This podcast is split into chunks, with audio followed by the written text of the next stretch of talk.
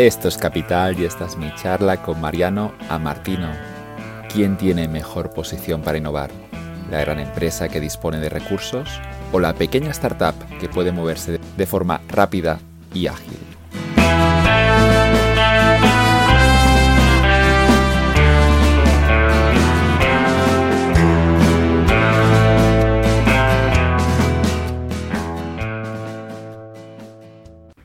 Este podcast está patrocinado por Equito App.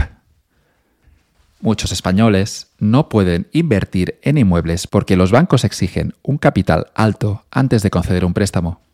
Equito App llega para cambiar esto. Nuestra aplicación te permite invertir en inmuebles desde tan solo 100 euros, en menos de dos minutos, y con tu móvil, para recibir rentas al final de cada mes. Equito tokeniza los activos inmobiliarios para hacerlos accesibles a todos con el código NB543, obtén 30 euros por una primera inversión de 500. Esta es una oferta válida por un tiempo limitado. Entra en equito.app para conocer todos los detalles de este bonito proyecto.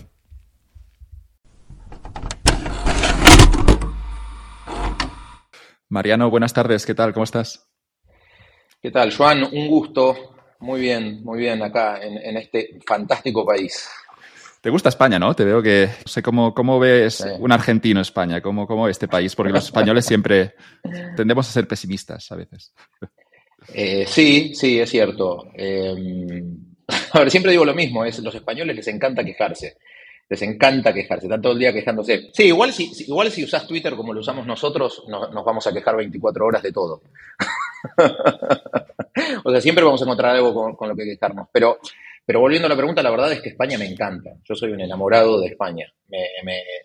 yo viví en España cuatro años y medio eh, cuando estaba trabajando en Guaira y me volví a Buenos, pero me volví Buenos Aires únicamente en el 2017, si no me equivoco, sí, 2017, 2018, perdón, me volví en 2018, eh, en abril de 2018, eh, y me volví únicamente porque tengo un hijo allá y lo extrañaba. Si no, no me hubiese ido.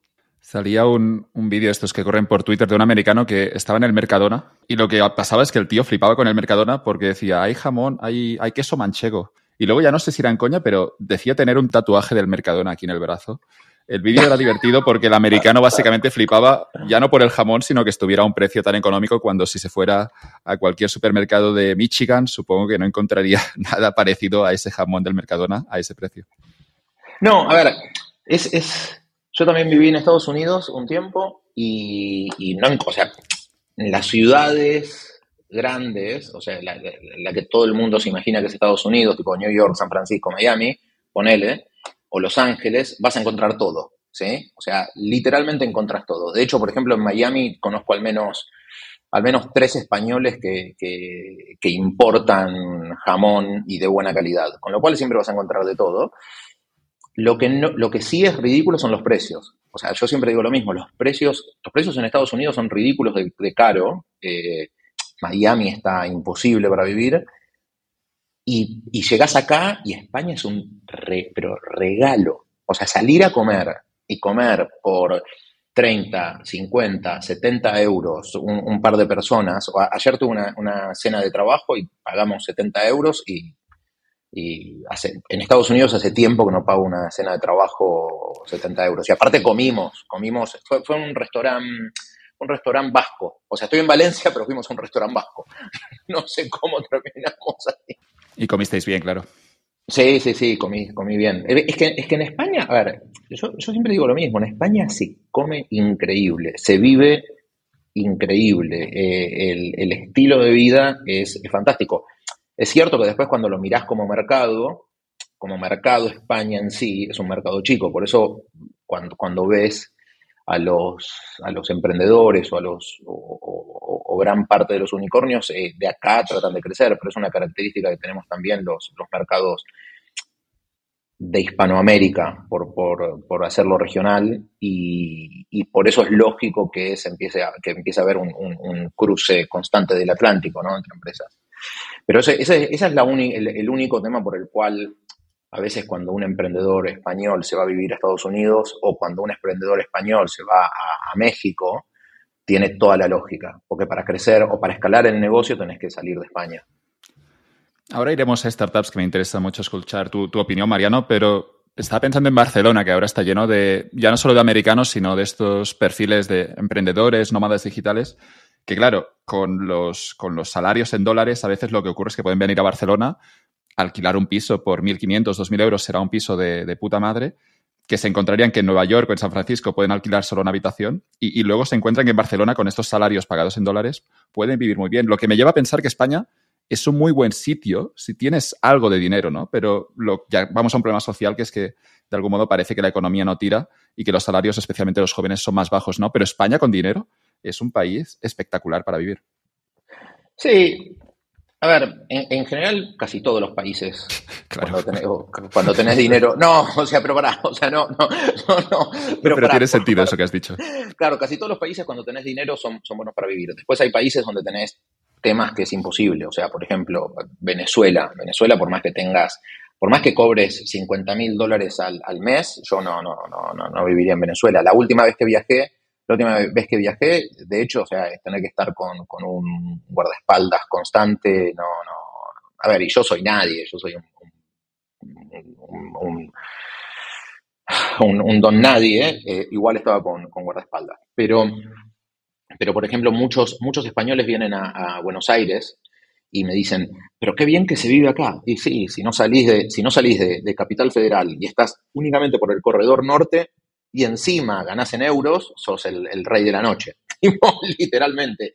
Pero, pero, por ejemplo, yo conozco varios emprendedores, no, emprendedores, perdón, developers que están hace como un año, un año y medio viviendo de nómadas digitales, recorriendo España, entraron por el sur y ahora están, o sea, ver, tipo, digo, este caso en particular, ¿no? Son tres o cuatro amigos, eh, llegaron a Valencia, hicieron Valencia, Barcelona, Ondarribía, a San Sebastián, y ahora estaban yéndose a, Galicia.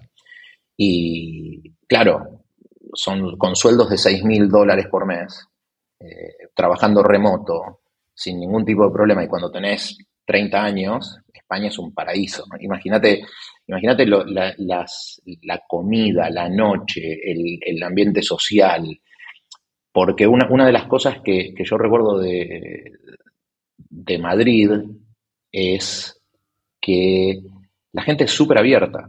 La gente es súper abierta. O sea, es cierto que uno tiene que conocer al español, ¿no? Y, a, veces, a veces cuesta. Pero, pero una vez que, entras en un círculo social, una vez que tenés amigos, España es súper amigable, súper amigable. Eh, de hecho, de hecho, siempre me río porque uno de mis mejores amigos es catalán, de hecho él es el, yo soy el, padrino de, sus hijas, eh, es catalán y siempre me río porque le digo que no tiene corazón, le digo que es un, cubito de hielo, eh, y, pero, pero a ver, pero vivimos, o sea, cuando, cuando nos mudamos a, cuando me mudé a New York estuve unos meses con él, después él estuvo en Buenos Aires unos meses conmigo, con lo cual a, mí el tema de, de España haciéndote sentir que es tu hogar es fantástico, es fantástico. Eh, y en, definitiva, yo siempre digo que es mi segundo hogar, pero si, si, no tuviese un hijo en Buenos Aires que no, que no se va a mudar, estaría viviendo en, en, España.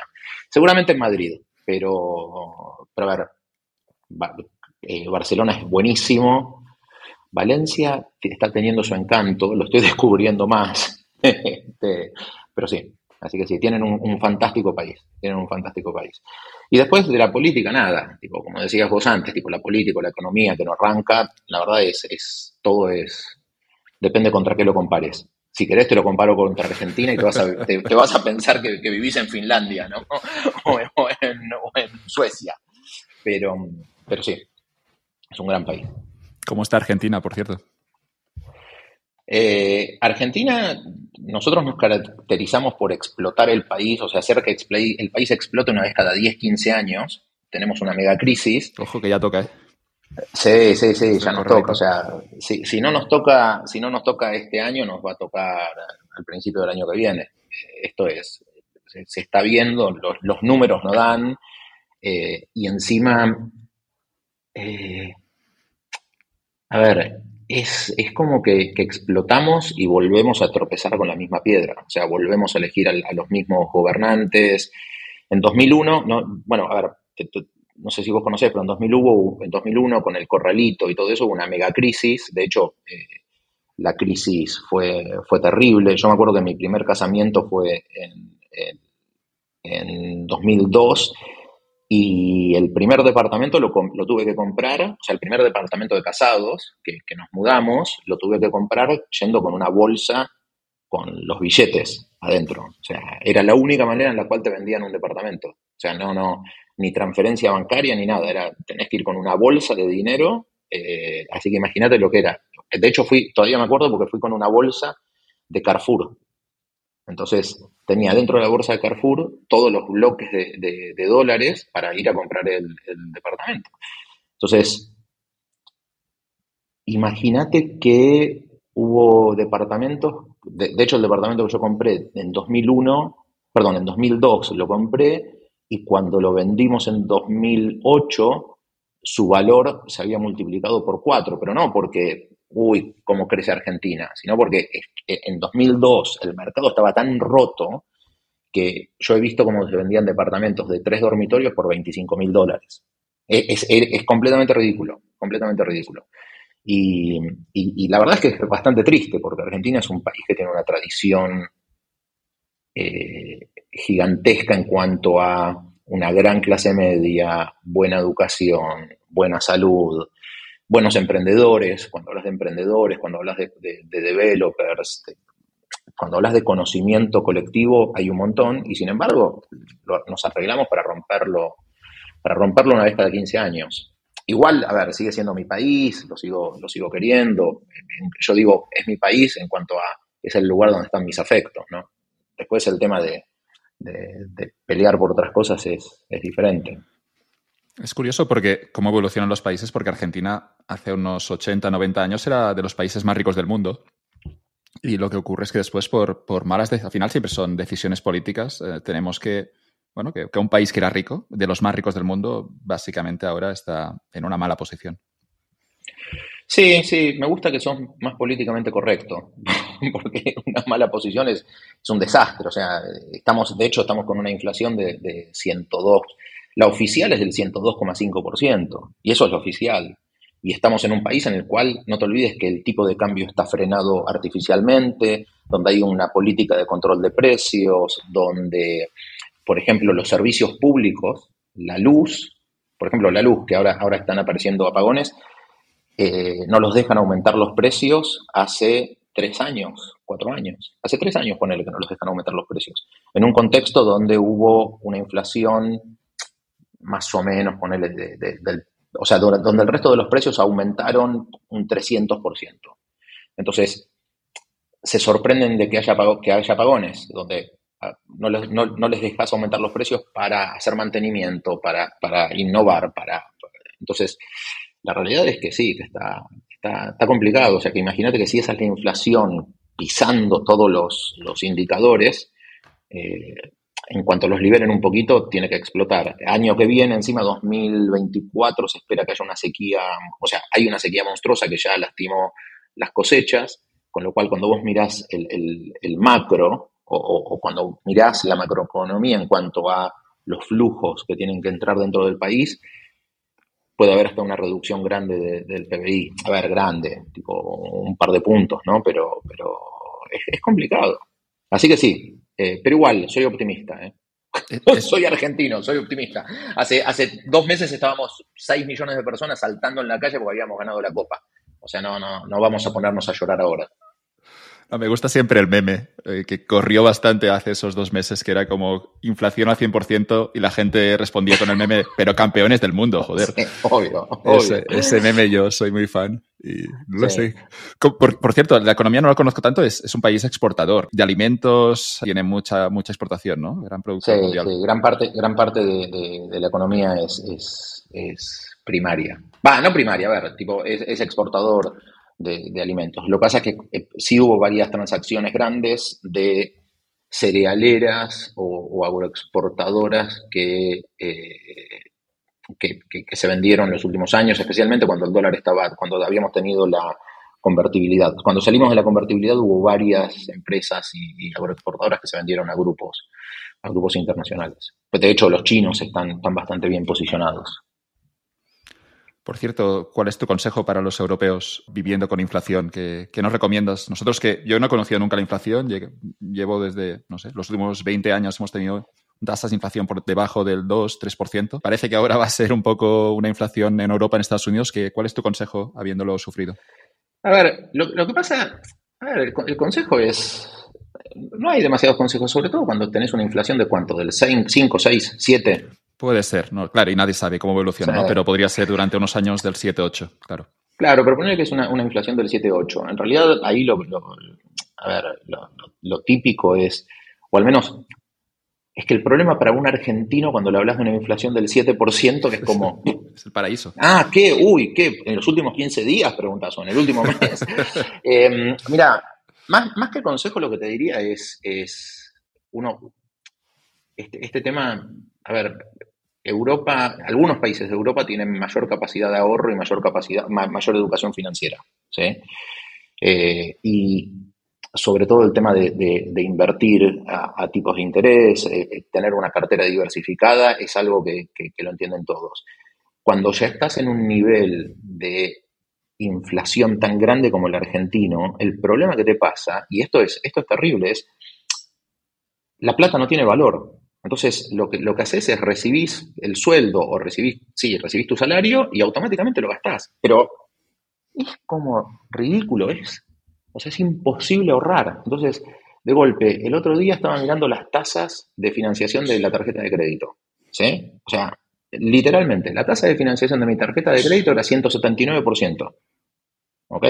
La tasa, si me atrasaba, saltaba al 320%. Entonces, si me atrasaba, me cobran el 320%. Y si yo pongo, yo dejo plata en el banco, el otro día, la última vez que lo revisé, creo que estaba en la, tasa eh, efectiva estaba en alrededor del 78%. Con lo cual son números que, es muy difícil, es muy difícil explicárselo a alguien que vive en un país normal. O, en un país con una economía normal. Vamos a, vamos, voy a ponerlo así porque si no, viste, siempre se me ofende la mitad de Twitter y me insulta. Lo que pasa es que como estoy usando poco Twitter no, me molesta. Em, pero a ver, pero con una economía normal es, ¿cómo lo explicás? Yo la vez pasada tuve una reunión con, un, inversor. el inversor era de, eh, de Oakland, ¿sí? Y lo que le hice fue un, un gráfico mostrando el salario que un, Estoy tratando de, poner los datos sin, que haya pistas, ¿no? Pero el salario de un equipo de developers, ¿sí? Que estaban cobrando en pesos, porque, a ver, porque en realidad, tipo, había que pagarle en pesos, tipo, porque es, la ley, y yo mostraba cómo en los últimos cinco años el sueldo se lo había multiplicado por siete. ¿Sí? O sea, literalmente, yo el sueldo, o sea, la compensación total se la habíamos aumentado por siete. E igual, e igual había una pérdida de valor relativo frente al dólar. O sea, en, términos de dólar, estaban cobrando menos ahora que hacía cinco años, pese a haberle multiplicado el, salario en pesos. Con lo cual es, como ridículo, ¿entendés? O sea, no, me acuerdo el, porcentaje exacto, pero, pero era, era, era una ridiculez. Entonces, ¿cómo, ¿cómo le escapas a la inflación? No se lo habíamos multiplicado por siete, se lo habíamos multiplicado por un poco menos el sueldo.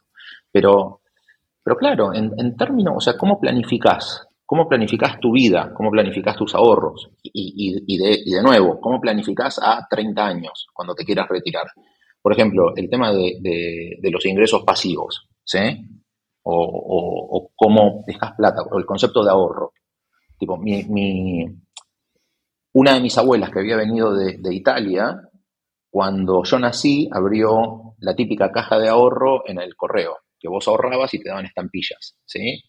Pobre, tipo, yo me acuerdo que cuando tenía 14 años, tipo, y ella se murió, yo se lo agradecía, tipo, y que, o sea, cuando ya estaba muy vieja, a punto de morirse, tipo, obviamente, tipo, un día me dijo, no, mirá que acá tenés los ahorros, y era literalmente, creo que eran 7 dólares, era una estupidez, o sea, era como, no te puedo creer, tipo, esto, ¿entendés? Entonces, es, bastante complicado, pero bueno, pero nada, uno, por, por eso uno es, es más rápido en tomar en tomar decisiones, o al menos eh, se, te, terminas endureciendo para eso. Escuchaba que los emprendedores, eh, los estudiantes de MBA en Estados Unidos que venían de países en desarrollo, gestionaban los riesgos mucho mejor que, algunos americanos, europeos, que, digamos que no contemplaban el peor escenario. En cambio, personas, estudiantes de países africanos, de países de Sudamérica, como decía el artículo, que estaban mucho mejor equipados para posicionarse en el peor escenario y, por tanto, ser mejor empresarios, mejor emprendedor. Sí, el concepto, viste, el, concepto de Scrappy y, ser bootstrapped y, todo eso, yo, me río porque más de una vez eh, hablo con gente, o sea, yo, hago bastantes inversiones, hago algunas inversiones ángel, ¿no? Y, cuando hablas con algunos inversores ángeles en Estados Unidos, te dicen, no, bueno, porque uno se financia con la tarjeta de crédito. Si de nuevo vuelvo a que mi tasa de interés en la tarjeta de crédito es el 179% y que si me atraso salta al 320%, eh, nadie se puede financiar con la tarjeta de crédito. Entonces tenés que empezar a buscar otras soluciones. Eh, por eso, a ver, de hecho, por eso cripto en Argentina explotó, porque era, era una manera de mantener o, de atar tu valor a algo. Más allá de que si, crees en cripto o no, eh, o en Bitcoin, a ver, lo pongo de otra manera, si crees en, en, en las criptomonedas de una manera o de otra, lo que te termina pasando es que podés atarte a un stablecoin y en cierto sentido estás, estás tranquilo. Por eso, por eso cuando ves los números de cómo crecen eh, empresas como Velo, empresas como Lemon y, estas billeteras virtuales que están atadas a una tarjeta de crédito, es, increíble. La tasa de crecimiento es increíble. De hecho, Velo es una startup súper interesante que lo, menciono porque no pude no, pude invertir en ellos porque yo me dormí. La verdad es que me dormí. Pero los primeros 200.000 clientes los, los, los, ganaron sin marketing. Únicamente, 200.000 clientes ¿eh? que, están depositando. Porque, ¿qué es lo, lo, interesante de esto? Es, vos estás poniendo plata adentro de esto. O sea, no, es que sí abro una cuenta, es abro una cuenta y transacciono plata dentro de la plataforma. Son números que cuando se los mostrás a cualquier otro, a cualquier otro mercado, eh, todos están flipando flipando en colores. Mi acento es terrible, mi acento español es, terrible. Pero, mm, a ver, y, de hecho yo creo también que esto está atado a por qué, por qué FinTech en Latinoamérica crece de la manera en la que crece, por qué, por qué Nubank pudo crecer en Brasil y no nacer en otros, en otros mercados. Eh, y ahí ya no tiene que ver ni siquiera con la inflación, tiene que ver con cómo te cobran o no te cobran los bancos, qué servicios te dan o qué servicios no te dan. Entonces, tenés un mercado, tenés mercados enteros para revolucionar. Donde, ¿cómo vas a hacer que un incumbente innove si realmente no tiene necesidad? Se puede sentar tranquilamente y seguir cobrándote lo que quiera. Entonces, son, son, son mercados, a mí me gusta mucho Latinoamérica, Latinoamérica, Southeast Asia, para, para innovación, sobre todo financiera, me, encantan. Y me parece que todavía hay mucho, mucho, mucho por crecer. Hay una frase en la economía que dice que no hay fallos de mercado, sino oportunidades empresariales. Y es, es un poco lo que estás describiendo, Mariano. Sí, totalmente, totalmente. De hecho, de hecho, a ver, yo siempre digo lo mismo, es la app de BBVA España o, cómo me manejo yo con BBVA España es fantástico. O sea, realmente fantástico.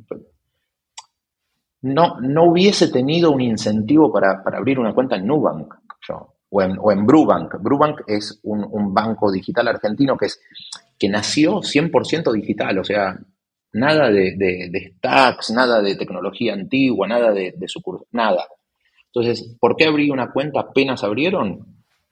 Porque, porque la cantidad de servicios que, no sé, pavadas, tipo pausar la tarjeta de crédito. O si no la encontrás, tipo activarla o desactivarla, o sumarla a, Apple Pay. Tipo, no te lo daban los bancos tradicionales. O sea, mirá qué pavadas estamos hablando. Entonces, como decís vos, hay oportunidades de negocio. Hay, hay, unas oportunidades que son fantásticas. A veces algún emprendedor buscará mercados, ¿no? Eso que decíamos antes de dónde ir, al mercado español, mercado de Estados Unidos. Y a veces algún emprendedor quizá no se da cuenta que por su tipología de producto su oportunidad está en Latinoamérica.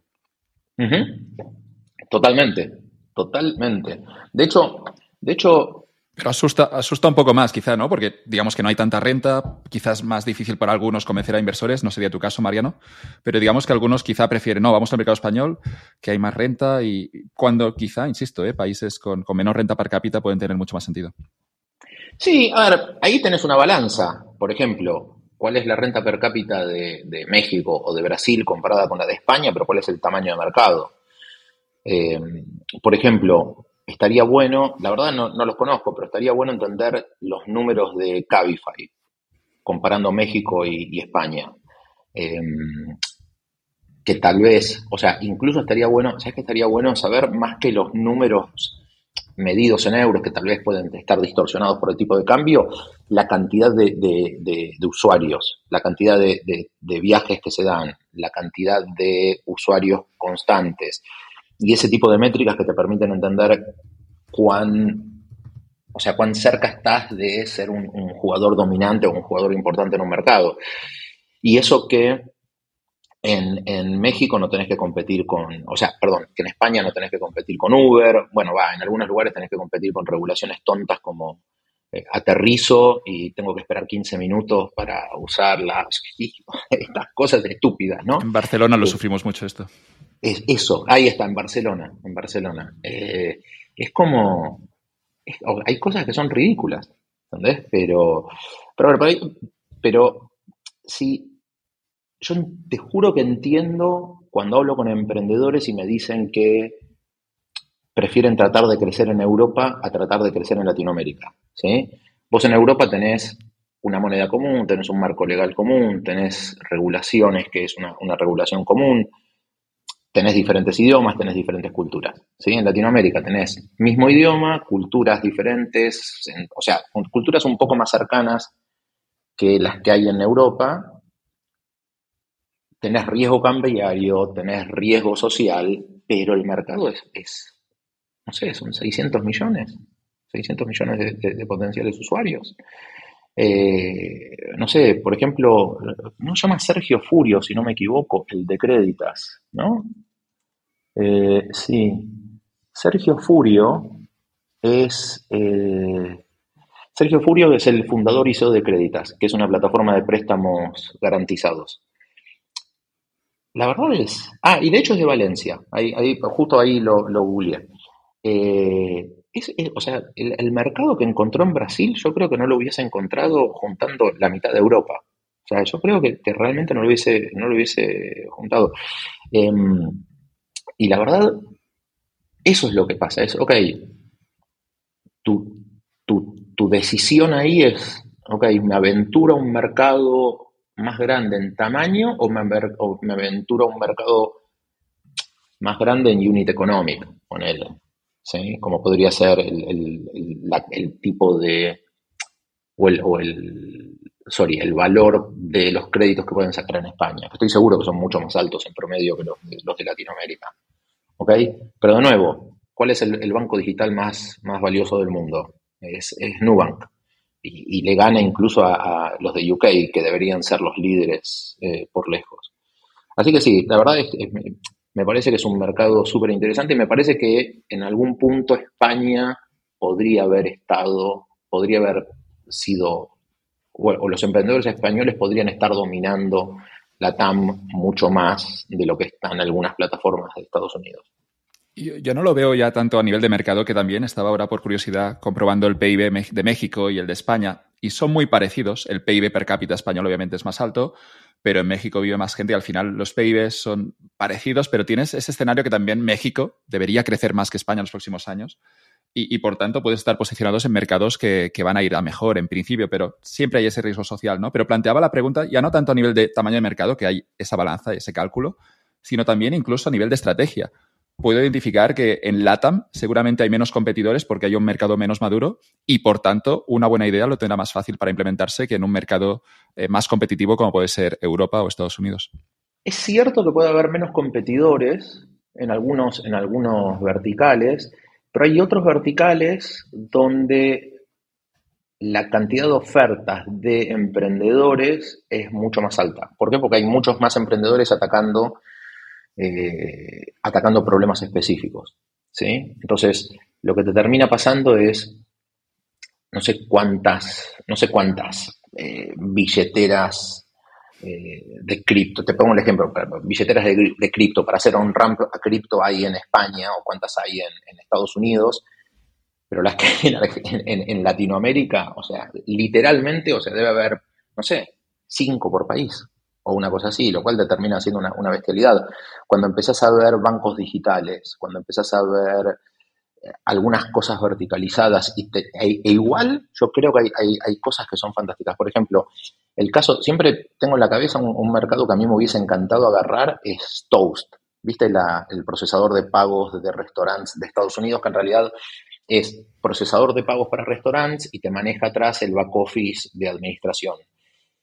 Con la experiencia que tiene España en gastronomía, que no existe, o, quizás existe, no lo conozco, ¿sí? porque ya me fui de España hace, unos años, pero que no haya un toast en Latinoamérica que haya venido de emprendedores españoles, eh, apoyado por una fintech atrás, o embebido o haciendo embedded fintech por atrás, me, suena rarísimo.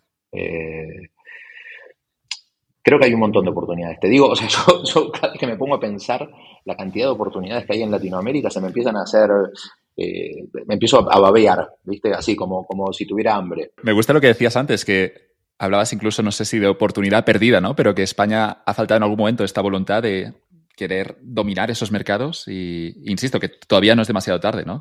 Todavía estamos a tiempo, sobre todo, no sé qué es lo que ha fallado, pero vemos que hay startups en España que han funcionado bien, pero estamos diciendo, insinuando, Mariano, que, podría ir mucho mejor si tuvieran la voluntad de ir a, a LATAM. A ver, yo creo que, podrían ser más ambiciosos saltando a LATAM. Eh, y tal vez, eh, a ver, el, el, costo marginal de saltar a LATAM, en algunos casos, quizás sería mucho más bajo que la potencial oportunidad. ¿Sí? Qué, políticamente correcto estoy hoy. Este, pero, pero, a ver, creo, creo realmente que el, costo de saltar a la TAM, sobre todo para algunos que están, están bien posicionados en Europa y que tienen muy buenos equipos de desarrollo y que tienen buen management, eh, es es bajo. Podrían saltar y tratar de crecer en la TAM, sobre todo porque si crecen de alguna manera o si logran escalar en Latinoamérica con las, con las decenas de millones de, potenciales usuarios que tenés, sería buenísimo. Y lo mismo estoy viendo en fondos de inversión. O sea, cuando vos ves los fondos de inversión españoles que, que, están, que tienen que crecer, por, porque, a ver, porque lo que tenés que empezar a generar es deal flow constante, hacer inversiones en la región, o sea, saltar a Latinoamérica te, multiplica la cantidad de, opciones. Y una cosa que aparte te multiplica es la cantidad de potenciales partners que inviertan desde Estados Unidos. Porque no te olvides que Latinoamérica está cada vez más llena de fondos de Estados Unidos. Por ejemplo, es, muy típico que Brasil o que México, como dos mercados principales, tengan muchos fondos operando literalmente en, su país. Em, hay gente de fondos tradicionales, a ver, Andreessen, Sequoia, etcétera, que tienen sus, sus desks de Latinoamérica o que tienen gente en Latinoamérica o que incluso están haciendo programas de scouting en Latinoamérica. Entonces, me sorprende que no haya más fondos atacando la región.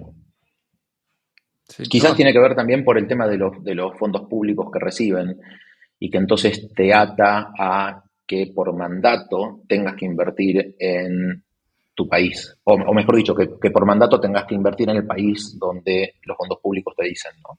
Pero me sorprende, ¿no? Que los americanos hayan sabido leer mejor la jugada sin, conocer tanto esa cultura, esa región, como, como, podemos conocerla, obviamente, en España por los vínculos que nos unen pero es sorprendente que hayamos dejado que los americanos aquí solo, ¿no? Vas a, Miami, supongo que hay esa visión de, no solo los mercados americanos, sino Estados Unidos, sino en Miami entiendo que las empresas también piensan siempre en LATAM, en sus apuestas. Sí, a ver, y, de hecho, la, verdad he conocido bastantes.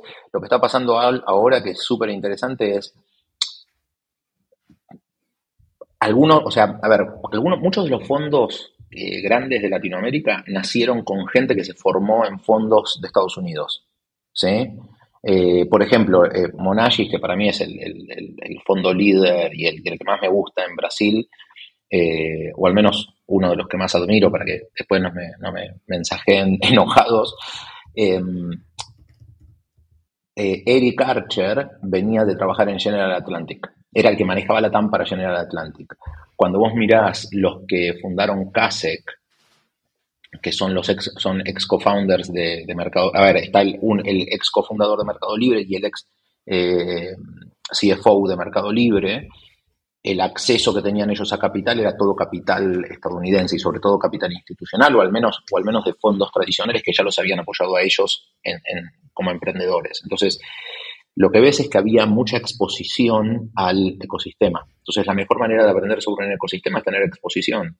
Si no, si no saltas a un ecosistema y empezás a hacer inversiones chicas, seed, pre-seed, como quieras llamarlo, eh, es muy difícil que puedas conocer el mercado, porque si no te vas a terminar quemando. A ver, tipo, creo que, creo que vas a terminar cometiendo bastantes errores. Entonces creo que los americanos lo hicieron bastante rápido y al fin del día ellos lo que tienen es mucho capital, con lo cual invertir, invertir unos cientos de millones sabiendo que tienen más riesgo en la región no, no, no, no les cambia. Me encanta porque en nuestra industria decimos cientos de millones como si fuese aire, ¿no? Después estamos peleando por el 2%, ¿viste? Por el, por el, por el management fee del 2% del 1,75. Pero bueno. Haciendo un pequeño paréntesis, ya has mencionado dos veces que no te escriban enojados en Twitter por algo que acabas de decir en esta entrevista. Digo que has tenido algunos esos mensajes en Twitter, has recibido algunos porque veo que te veo no preocupado, pero que como lo has mencionado. No, no, no, Estás, por, encima de eso, Mariano, quería decirte, si no lo sabes tú, pero te lo, te lo puedo decir yo, ¿no? He tenido, no, esos troles tan incómodos. He tenido troles, he tenido, he tenido un par que eran, no, hubo, hubo uno en Twitter, que hubo dos en Twitter. Uno que, realmente me pareció peligroso, lo resolvimos medio a lo latinoamericano, ¿sí? Que, van a decir que soy un macarra, pero, pero fue, fue doxearlo y llamarlo y decir, hola, soy yo, vos sos vos, quiero saber por qué me estás me está volviendo loco, eh, estoy en el bar de abajo de tu casa, bajá y tomemos un café, al menos hablemos. ¿Qué dijo? ¿Bajó? No, no, no, no, me, dijo que me iba a mandar a la policía. Fue, fue una, una, locura. Yo le decía, pero no te estoy amenazando, yo te estoy diciendo, estoy en el bar de abajo de tu casa, listo para tomar un café. digo, ojalá que sea solamente un café. Le digo, pero baja, no, y no, no, no quiso. Em, pero, pero, ¿qué te hizo para llegar a este extremo? No, no, sabes que, sabes que, pero aparte tipo se dedicó a, buscar datos de mi familia, a buscar datos laborales, a, perseguir clientes, a hablar gente, hablar con gente de, la empresa en esos momentos. Fue, o sea, fue realmente pesado. Y aparte era, era motivado políticamente en realidad más que, más que porque era un troll. O sea, era un troll, pero aparte de estos trolls fanáticos, viste, de un partido político y nada, aprendí que no... No te volvió a molestar después de la llamada. No, no, no me volvió a molestar. No, no, no me volvió a molestar. Eh, afortunadamente. Eh, y después sí, a ver, después, tipo, una, una gran ventaja es silenciar a, un, a, una persona y listo, chao, ya está, podés hablar todo lo que quieras. Em, me, me, río porque yo hace como dos meses dejé, el primero de enero dejé de usar Twitter eh, y y durante un mes y medio no lo toqué. La, la salud mental me mejoró. me mejoró la salud mental. A ver. ¿Por qué has regresado? no, a ver, es un poco adictivo también. Sí, y ¿sabes qué es lo que tiene? Esto es esto es súper interesante. Cuando necesitas tener breaking news, Twitter es el lugar para estar. Cuando ocurre, el día que ocurre una cosa, el, día que cae ese banco, en Silicon Valley Bank, estás en Twitter y te enteras. Y, tienes un flujo de información que no te lo puede dar ninguna cadena, ningún medio. Es, lo ves clarísimo el valor de Twitter. Y supongo que Elon Musk quizá lo compró en parte por, por eso, ¿no? Pero yo lo veo clarísimo que tiene un valor enorme esa red social el día que ocurre algo. Es, es increíble. Sí, mil por ciento, pero mil por ciento. De hecho, de hecho, lo volví a usar ahora con lo de, con lo de Silicon Valley Bank. Porque me llegó un mensaje, me llegó un mensaje preguntándome qué sabía del Silicon Valley Bank. Dije, ah, nada, eso fue el martes. El miércoles a la mañana ya tenía dos mensajes. Y dije, ops, ¿qué pasa? Y el jueves a la mañana ya estaban los, fondos de inversión, o al menos dos o tres fondos de inversión, mandando, mandando recomendaciones de que saquen sus fondos. Cae, en bolsa un 50%, el, creo que es la mañana del jueves. Tú, te enteraste el, martes, habrías tenido tiempo para quitar el dinero de allí, sacarlo. Sí, pero no, de hecho, de hecho tengo una cuenta muy chiquita, honestamente tengo una cuenta muy chiquita que es, que es más para probar el, cuando, cuando empecé a trabajar con Silicon Valley Bank hace, hace ya mucho tiempo, honestamente quería probar cómo era para abrir una sociedad, para tener la pasarela de pago, para ver cómo se podía usar. No me preocupé y aparte, honestamente yo, yo creo que no, no, era, no, no era para matar al banco. O sea, yo creo que, yo creo que el banco hizo un, manejo de riesgo completamente estúpido. Creo que el manejo de riesgo que hicieron fue realmente básico. Eh, se imaginaron en algún momento que la vida iba a seguir siendo tasa cero, cosa que todos sabemos que es imposible, o al menos yo no hubiese apostado tanto. Y después lo que le pasa es que es un banco que no está diversificado. El otro día leí que, sobre todo el Wall Street Journal publicó una nota que tenía que ver con la, con la diversidad. Y yo decía, no, tiene que ver con la diversificación. Estúpido, pero bueno. Em, pero la realidad es, es, cuando, o sea, es cuando el mercado está tan concentrado y las noticias viajan tan rápido y es gente que está acostumbrada a transaccionar automáticamente, la, corrida bancaria que se generó fue, fue monstruosa. Fueron 42 billion, de hecho tengo por acá los números, 42 billion in, in 10 hours y, la anterior, la corrida más grande anterior habían sido 15 billion, o sea, la, corrida, la, segunda corrida habían sido 15 billion en tres días, con lo cual, y no conozco gente que no haya podido sacar su plata, con lo cual lo que me pasaba a mí era técnicamente tienen la plata, también van a perder porque tendrían que vender antes de la, de la madurez, pero, pero bueno, no sé, qué sé yo. Yo, yo, iba, yo hubiese confiado un poco más en el banco. Em, también entiendo que, a ver, tampoco es una crítica, ¿eh? Tipo, hay gente que, y sobre todo siendo argentino, en cuanto escuchás que un banco va a caer, sacas la plata en, en 30 segundos. Realmente, con lo cual, em, lo de Silicon Valley Bank, lo de Silicon Valley Bank también, o sea, de nuevo, mostró el valor de Twitter. Eh, a mí me sirvió. Pero, déjame completar. Lo de Silicon Valley Bank, la caída de Silicon Valley Bank mostró lo mejor de Twitter porque te permitía tener toda la información, pero también mostró todo lo peor de Twitter, con los besties de All In Podcast, eh, gritando, saquen su dinero, saquen su dinero, y después diciendo que el gobierno nos rescate, que el gobierno nos rescate. O sea, a ver, o sea, un día sos liberal y otro día sos socialista. ¿viste? Em, Bill Ackman, o sea, a ver, joder, pero bueno, eh, mostró, mostró lo mejor y mostró lo peor de Twitter, porque la verdad es que gran parte... Escribió un tuit muy largo que nadie se lo leyó. Por favor, más corto, resumen. Eso, sí, tú, te, lo, tú te lo leíste, Mariano. Eres el único que te lo, leíste eso, ese tocho. Pues, en realidad, tipo, lo leí porque decía, no puedo creer que este tipo, este tipo esté pidiendo que la Fed lo salve. ¿Entendés? Eh, sobre todo cuando se hace el, el, el, supercapitalista. Pero, pero bueno, nada, es, es, es, lindo ser capitalista cuando el mercado está creciendo, ¿no? O, o, es, lindo ser, ser liberal cuando, cuando el mercado está tratándote bien. Eh, por eso me gustó cuando Marcos Galperín le, le, respondió, larga vida al capitalismo cuando crece y el, y el socialismo cuando, cuando el mercado está mal, o ser socialista cuando el mercado está mal. La verdad que lo de Marcos me, sorprendió, porque aparte Marcos es una persona pública, ¿sí? Eh, y que le conteste en público eso, a mí me pareció fantástico. Hay una frase que lo resumía bien en esos momentos que es, no sé quién lo escribió, pero decía que no hay ateos cuando caen las bombas en una guerra y que no hay liberales cuando, cuando caen los bancos en el sistema capitalista. Y lo pudimos ver con gente, con gente incluso aquí, yo creo que lo comentamos, Mariano, pero con el caso de Naval, ¿no? Alguien que se autodomina libertarian, lo ha dicho muchas veces, cree en, la, en el mercado también, lo, lo ha defendido, y luego cuando caen los bancos, primero que fue Naval, eh, hay que evitar el colapso, hay que evitar la crisis, hay que evitar el bank run. Y el propio Naval era el primero que estaba diciendo como hay que rescatar con el dinero del gobierno. Joder, yo, Naval, tío, ¿no eras tan liberal? Pues parece que no, no, tanto. Bueno, David Sachs, eh, David Sachs pidiéndolo a, gritos. Eh, y después diciendo que la culpa también es de la Fed. O sea, la Fed tenía la culpa de todo. Pero que, que me rescate. Sí, sí, o sea, obvio, que te rescate. Lo cual, a ver, a mí no me sorprende porque todo ese tipo de gente, o sea, yo la verdad es, es no le tengo demasiado respeto, pero eh, o Chamat, que, que, vienen a hacer los SPACs. Bueno, este, este merece capítulo aparte. Pero bueno, no quiero ponerme a todos enojados en contra mía. Vamos, vamos, estamos creando haters aquí porque también tiene muchos admiradores, Mariano. No sé si estamos calculando bien estas palabras. No, a ver, pero, pero, a ver, pero también yo soy... Pero bueno, habiendo dicho cómo gestionas a los trolls, creo que no tienes que preocuparte ya para los próximos 20 años.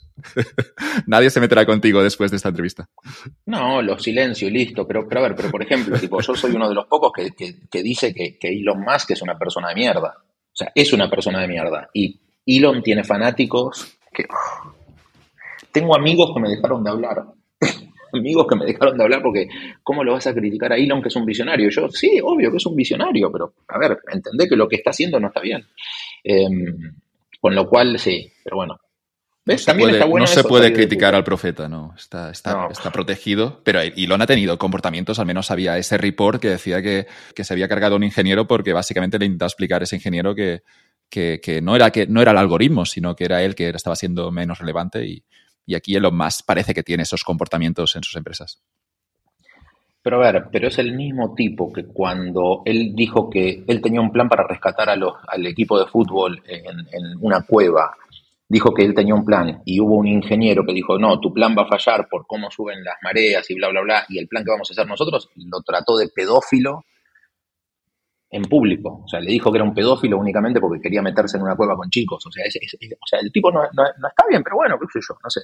No, sé por qué terminamos hablando de, de, Elon, ¿no? Pero sí. Eh, ah, no, Decíamos que, no, que, no había, que no había liberales cuando caen los bancos. Pero bueno, pero a ver, pero esos son los, son los que después te hablan del estoicismo y no lo entienden. Porque, porque si, si vas a ser estoico, bancate el mercado cuando, cuando el mercado cae. Pero bueno. En fin, tenían, que poner, sí, pero tenían que poner a un argentino a controlar eso porque tenéis más experiencia. Y habrías gestionado, habrías, habrías bajado la persiana de Silicon Valley Bank dos semanitas y, seguramente se habría controlado todo. El, el, famoso, claro, el famoso cuenten la plata despacio. Eso, eso funcionó, eso, eso creo que funciona. No, sé si es un mito, al menos yo había escuchado que funcionaba, que eso de hacer el, de contarlo despacio o contarlo dos veces, había solucionado en algún momento una corrida bancaria. Bueno, en, Argentina, o sea, y esto lo sé por experiencia propia, yo tuve que ir a sacar plata de un banco que, ahora cerró, pero que ahora lo están recomprando.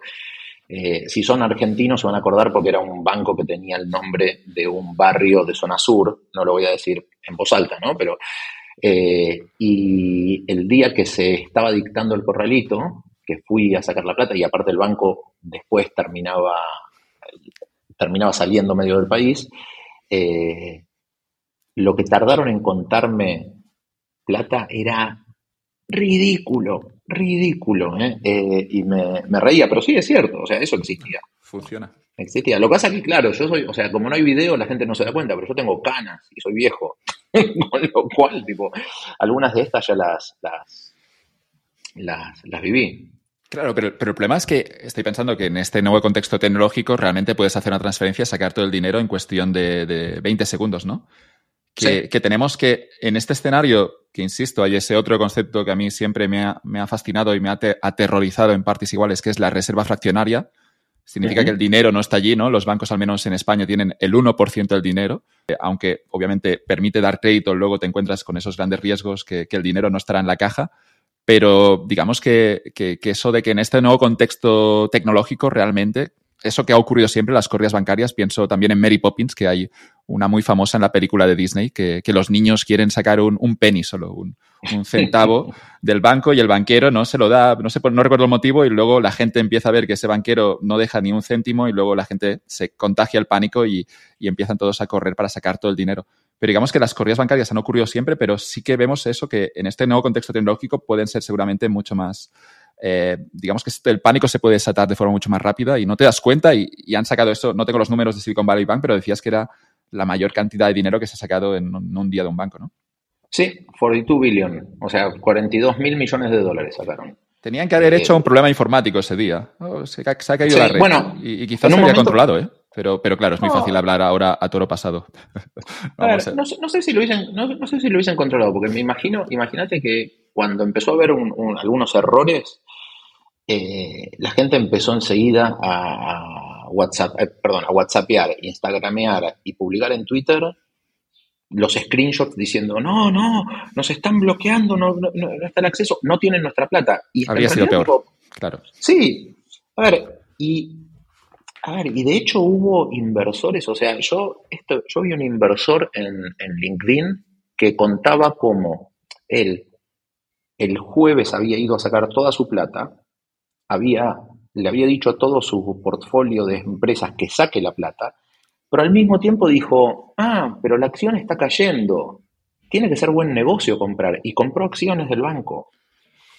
No tiene, no tiene sentido, o sea, es como, esa, esa actitud fue la que hizo que el banco eh, se rompa a, pedazos. Y, era obvio que era una cosa u otra. Digo, o sacás la plata o invertís. No, no, no. Pero bueno, entonces ¿Cómo, cómo controlás la histeria o cómo controlás esta falta de,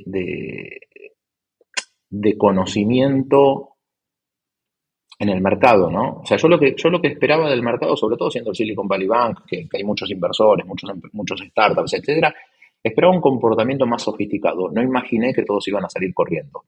De nuevo, no es una crítica, no es que, a ver, no estoy diciendo, no, deberían haber hecho A o B, ¿ok?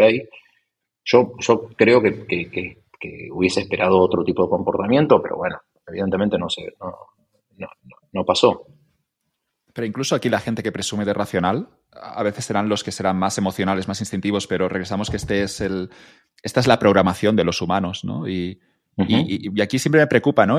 Que a veces la sensación de que el que habla más o el que, el que presume de mayor racionalidad seguramente será el que correrá antes y, sacará el dinero antes que los otros, igual que hizo Naval, o el que seguramente se cree más racional, seguramente será el que, el que tendrá el comportamiento más animal en este sentido. Sí, y el comportamiento animal, ¿cuál es el tema? Es, y esto lo habías dicho vos antes, es con la cantidad de herramientas tecnológicas que tenemos, a veces el impulso animal lo podés ejecutar y ese es el problema. O sea, de hecho, me pasó a mí, ¿cuándo fue? Cuando, cuando USDC perdió el PEG y de 1 a 1 bajó a 0.90, yo me acuerdo que estaba, yo, a ver, nada, me levanté, tipo, diferente uso horario, me levanto y veo USDC en 90. Automáticamente mi cabeza fue, uh, luna, de nuevo. Hice tuk y saqué todo después de sacar todo, dije, ¿cómo puedo, cómo puedo haber hecho esta estupidez? No me senté a ver ni siquiera por qué era. No, o sea, en algún momento esto lo voy a recuperar, me tengo que sentar. Tuve mucha suerte, o sea, porque, a ver, porque todo el mundo te diría, en un movimiento maestro lo pasé a Bitcoin. No, tuve suerte, fue lo primero que había y lo pasé a Bitcoin. Gracias a eso y gracias a la corrida de Bitcoin recuperé todo eso y, gané. Tipo, a ver, de nuevo, no mucho, tipo lo poco que tenía, pero pero a niveles porcentuales, yo era como, no te puedo creer qué estupidez que acabo de hacer, la puta madre. Y decía, si ahora vuelvo, no, bueno, no, pero eh, ya la perdí la plata. Tuve suerte, pasé a Bitcoin, Bitcoin subió gracias a la Fed y, gracias al llanto de todos los liberales. No, sorry, no de todos los liberales, ¿ok? Pero, pero gracias al llanto de, las viudas de Twitter. Y, eh, y gané plata, pero de suerte, ¿eh? O sea, al menos reconozco que fue suerte. No, no, no, no voy a decir que es porque soy un inversor sofisticado. Siempre que hablo con un argentino, al final de la conversación termino comprando más Bitcoin yo. bueno, siempre compro, un poquito. Siempre después de charlar con un argentino, voy a comprar un poquito más hoy, que me apetece. igual, o sea, al, menos no, al menos no terminás comprando pesos argentinos, lo cual, lo cual indica, indica que, que bueno. Por cierto, para cerrar esta carpeta del pánico, creo que fue el mismo Peter Thiel, ¿no? Que, recomendó también aquí. No sé hasta qué punto también la gente que tiene un perfil público tiene que actuar con responsabilidad, ¿no? Pero era el mismo Peter Thiel, también persona incontrolable, que, recomendó sacar el dinero del banco y también dicen que, bueno, que en parte también eso desató ese, esa, esa, crisis, ¿no? Pero, pero insisto aquí, la pregunta era un poco, ¿no? Sí que claro que es que tampoco, no sé cuál es la pregunta, pero que tenemos ese contexto tecnológico donde de algún modo las noticias incluso corren más rápido cuando ya corrían rápido hace 100 años, pero hoy incluso corre, en cuestión de segundos cuando antes podía estar horas. Y no sé hasta qué punto también aquí la, responsabilidad de cada uno en esos contextos de crisis que, insisto, yo creo que solo hemos visto la primera de muchas. Digamos que, es una cosa, es una situación que se va a repetir seguro. A ver, esa, pregunta es, aunque no lo creas, es mucho más profunda de lo que puede parecer. Porque está atado, está atado a nuestro comportamiento irracional, está atado a la cantidad de herramientas tecnológicas que tenemos, Peter Thiel tiene la obligación de decirlo si, siente que el banco se está hundiendo. Es, digamos, también ético decir que, tienes que sacar el dinero, pero es ese famoso debate de si hay que gritar fuego cuando hay un teatro lleno, ¿no? Es, decir, que incluso cuando hay fuego, no sé si es la mejor manera de evacuar el teatro, de sacar a todo el mundo allí con vida, porque puede haber una, avalancha, ¿no? Pero no, está claro cómo proceder, ¿no? Pero, pero digamos que también la ética es que si algo no funciona hay que gritarlo y, decirlo tan alto como puedas. Em, sí, y tan rápido, porque tal vez lo que pasa con Twitter es, antes, no sé, te pongo un ejemplo, te, pongo una, uso tu analogía, es, antes veías humo y gritaba fuego y de golpe alguien al lado tuyo decía, no, es, un, es parte del show. El problema es que ahora con Twitter gritas fuego y todo el mundo grita fuego y terremoto, y fuego y terremoto y Godzilla, y, todos lo, amplifican. Entonces todos terminan saliendo. Pero bueno, eh, veremos. Yo creo, que, yo creo que todavía hace falta tratar de entender eh, esto. Me hubiese gustado ver cómo los, high frequency traders o, los high frequency trading algorithms estuvieron tomando los, las señales del problema de, Silicon Valley Bank. Me gustaría también entender quién sorteó a Silicon Valley Bank y quién no. Eso, eso, realmente en algún momento estaría muy bueno verlo. Estoy seguro que hubo gente que sorteó al, Silicon Valley Bank. Si vos lo sorteaste el lunes o el martes, hiciste mucha plata. Pero me gustaba tu ejemplo, ¿no? Que, a veces también incluso cuando sorteas no, no, es porque que a veces también hay ese componente de suerte, ¿no? Que hay ese bonito libro de Taleb que, se llama Full by Randomness, que, al final muchas de las charlas de, Capital terminan en esto, ¿no? Pero que el, rol de la suerte y sobre todo lo más interesante de ese libro, hasta qué punto nos terminamos convenciendo de que hemos, nos ha ido bien por nuestros méritos y nos ha ido mal porque no hemos tenido suerte, cuando lo que ocurre es que a veces puede ser lo contrario.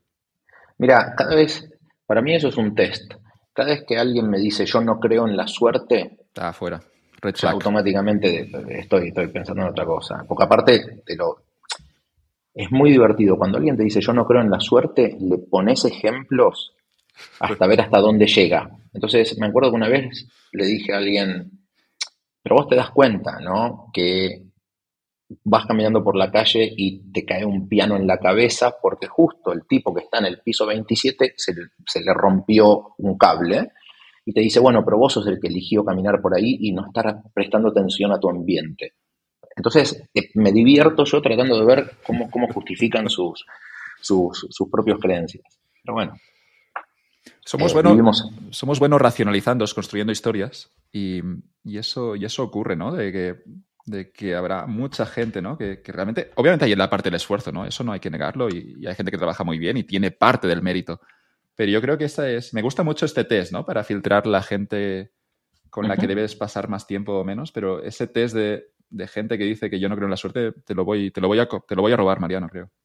Es que, es que es bueno porque, de nuevo, es, cierto, o sea, obviamente que, sin esfuerzo no llegas a ningún lado. La realidad es sin esfuerzo no llegas a ningún lado, ¿ok? Pero también siempre juega la suerte. Por ejemplo, hagamos de cuenta que se te ocurre, que se te ocurría la idea de hacer un, ah, un ah, no sé, tipo alguno de estos servicios, no sé, un Globo, un Rappi, un lo que sea, en 1999. Aunque hubieses tenido la tecnología, no estaba el, capital en ese momento como para, em, como para ayudar a que esa idea que tenía que perder plata durante X años o un Uber, hubiese tenido éxito.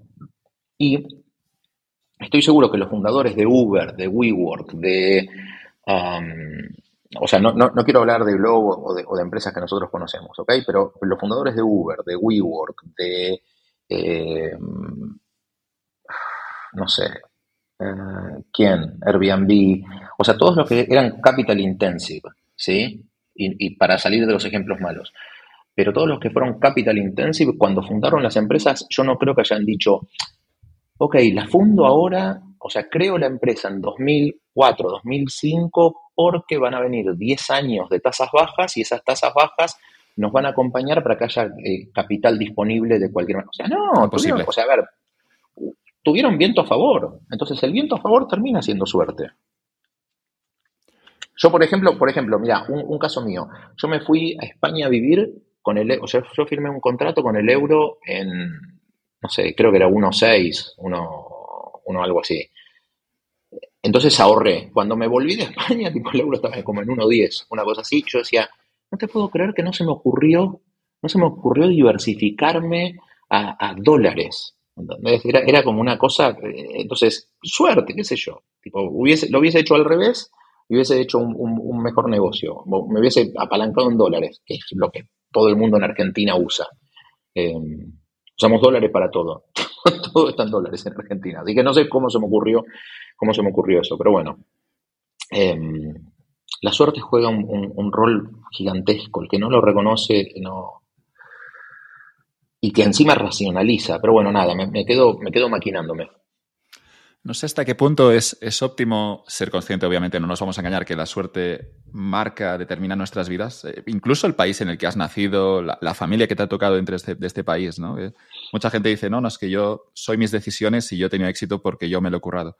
Sí, pero también has nacido quizá en un entorno de privilegio por los estándares que hay en el mundo. En otro sitio no te habrías desarrollado de la misma manera. Es muy evidente, la discusión es casi, estúpida, ¿no? Pero no sé hasta qué punto tiene sentido aceptar que hay un rol de la suerte, pero después a la hora de tomar decisiones, eh, como creerte, incluso convencerte que, que, realmente tus acciones tendrán un gran impacto, un impacto casi del 100% en tus resultados, ¿no? Y eso hasta cierto punto la gente que se engaña aquí también, no sé hasta qué punto también consiguen tener más éxito que otros, que, al final, claro, es caer en el discurso, todo es suerte, no hace falta que me levante por las mañanas. Pero jugar estas dos, estas dos maneras de ver el mundo, ¿no? Por, por una parte, aceptar que, gran parte de lo que nos ocurre será suerte, pero después, de algún modo, incluso autoengañarte para convencerte de que tus acciones realmente importan mucho.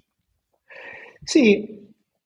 De hecho, yo creo que, es, como decís vos, eh, uno tiene que entender, uno tiene que saber que la suerte existe, pero tal vez lo que está bueno es esperar lo mejor, pero planear para lo peor. ¿okay? O hope for the best and be prepared for the worst, o, una de estas cosas, una de estas frases. No me acuerdo que si esto lo dijo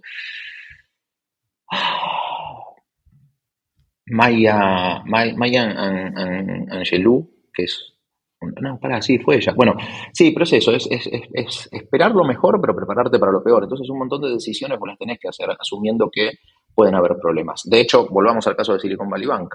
Si vos apostás el 40%, 45% de, tus, de, los, de los depósitos que tenés en algo que se vence en 10 años, evidentemente no estás eh, preparándote para un cambio de tasas, ¿sí? o para un cambio de mercado. Entonces, nada, la suerte existe, pero también tenés que estar planeando para que la suerte no te acompañe. O para que la suerte te acompañe, tipo, a ver, si la suerte te acompaña, mejor, pero eso. Woody Allen en la película Match Point, la primera frase empieza la película diciendo que aquel que dijo más vale tener suerte que talento conocía la esencia de la vida. La gente tiene miedo a reconocer que gran parte de la vida depende de suerte, de la suerte. Asusta pensar cuántas cosas escapan a nuestro control. Me gusta porque aquí Woody Allen utiliza la, palabra miedo, ¿no? Y realmente si, lo piensas que se te escapa la mayor cosa, la mayoría de cosas se te escapan, empezamos ya por una enfermedad que mañana nos puede, nos puede coger y, se termina la cosa, ¿no? Pero la palabra miedo, ¿no? Que preferimos no pensar en ello porque es que realmente, si no, también nos, bloquearía incluso. Sí. Sí, y, y en general siempre pensamos, o sea, siempre tenemos miedo a cosas que son o los miedos que tenemos, sobre todo como, como, como al, punto, al, momento de emprender o al momento de invertir, a veces son, son completamente injustificados. Uno siempre espera que, que, pase lo peor y en general, tipo, lo peor, siempre digo lo mismo, es, ok, ¿qué es lo peor que puede pasar si esto no, no funciona? Y la verdad es que, a ver, puede ser complicado, pero seguramente no va a ser, no te va a cambiar la vida. Entonces, cada, cada momento, cada decisión que te parece que es complicada, la, la tenés que desdramatizar. ¿Sí? Qué hippie que estoy hoy, por Dios. Me gusta, me gusta, no, no, está, está bien este, este rollo, ¿eh? No, no, estoy viejo. No, pero, pero ¿qué, dónde quieres ir, Mariano? Que incluso en el mejor escenario tampoco te va a cambiar la vida y en el peor, pues, pues vas a seguir vivo, que tampoco está tan mal. Sí, a ver, al fin del día tenemos suerte. Yo siempre digo lo mismo, o sea, tenemos suerte. Estamos en un mercado que es fantástico, estamos en un momento imagínate que nuestro gran problema es si una inteligencia artificial va a convertirse en lo suficientemente inteligente como para matarnos a todos. O sea, ese es nuestro gran problema. Con lo cual, evidentemente tenemos la vida bastante fácil. Así que sí, eso, el tema de, la inteligencia artificial, de encima,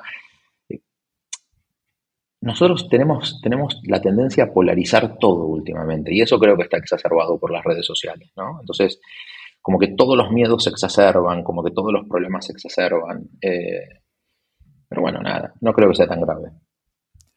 ¿Cómo ves la IA? ¿Qué, ocurrirá? ¿Nos matará a todos o no?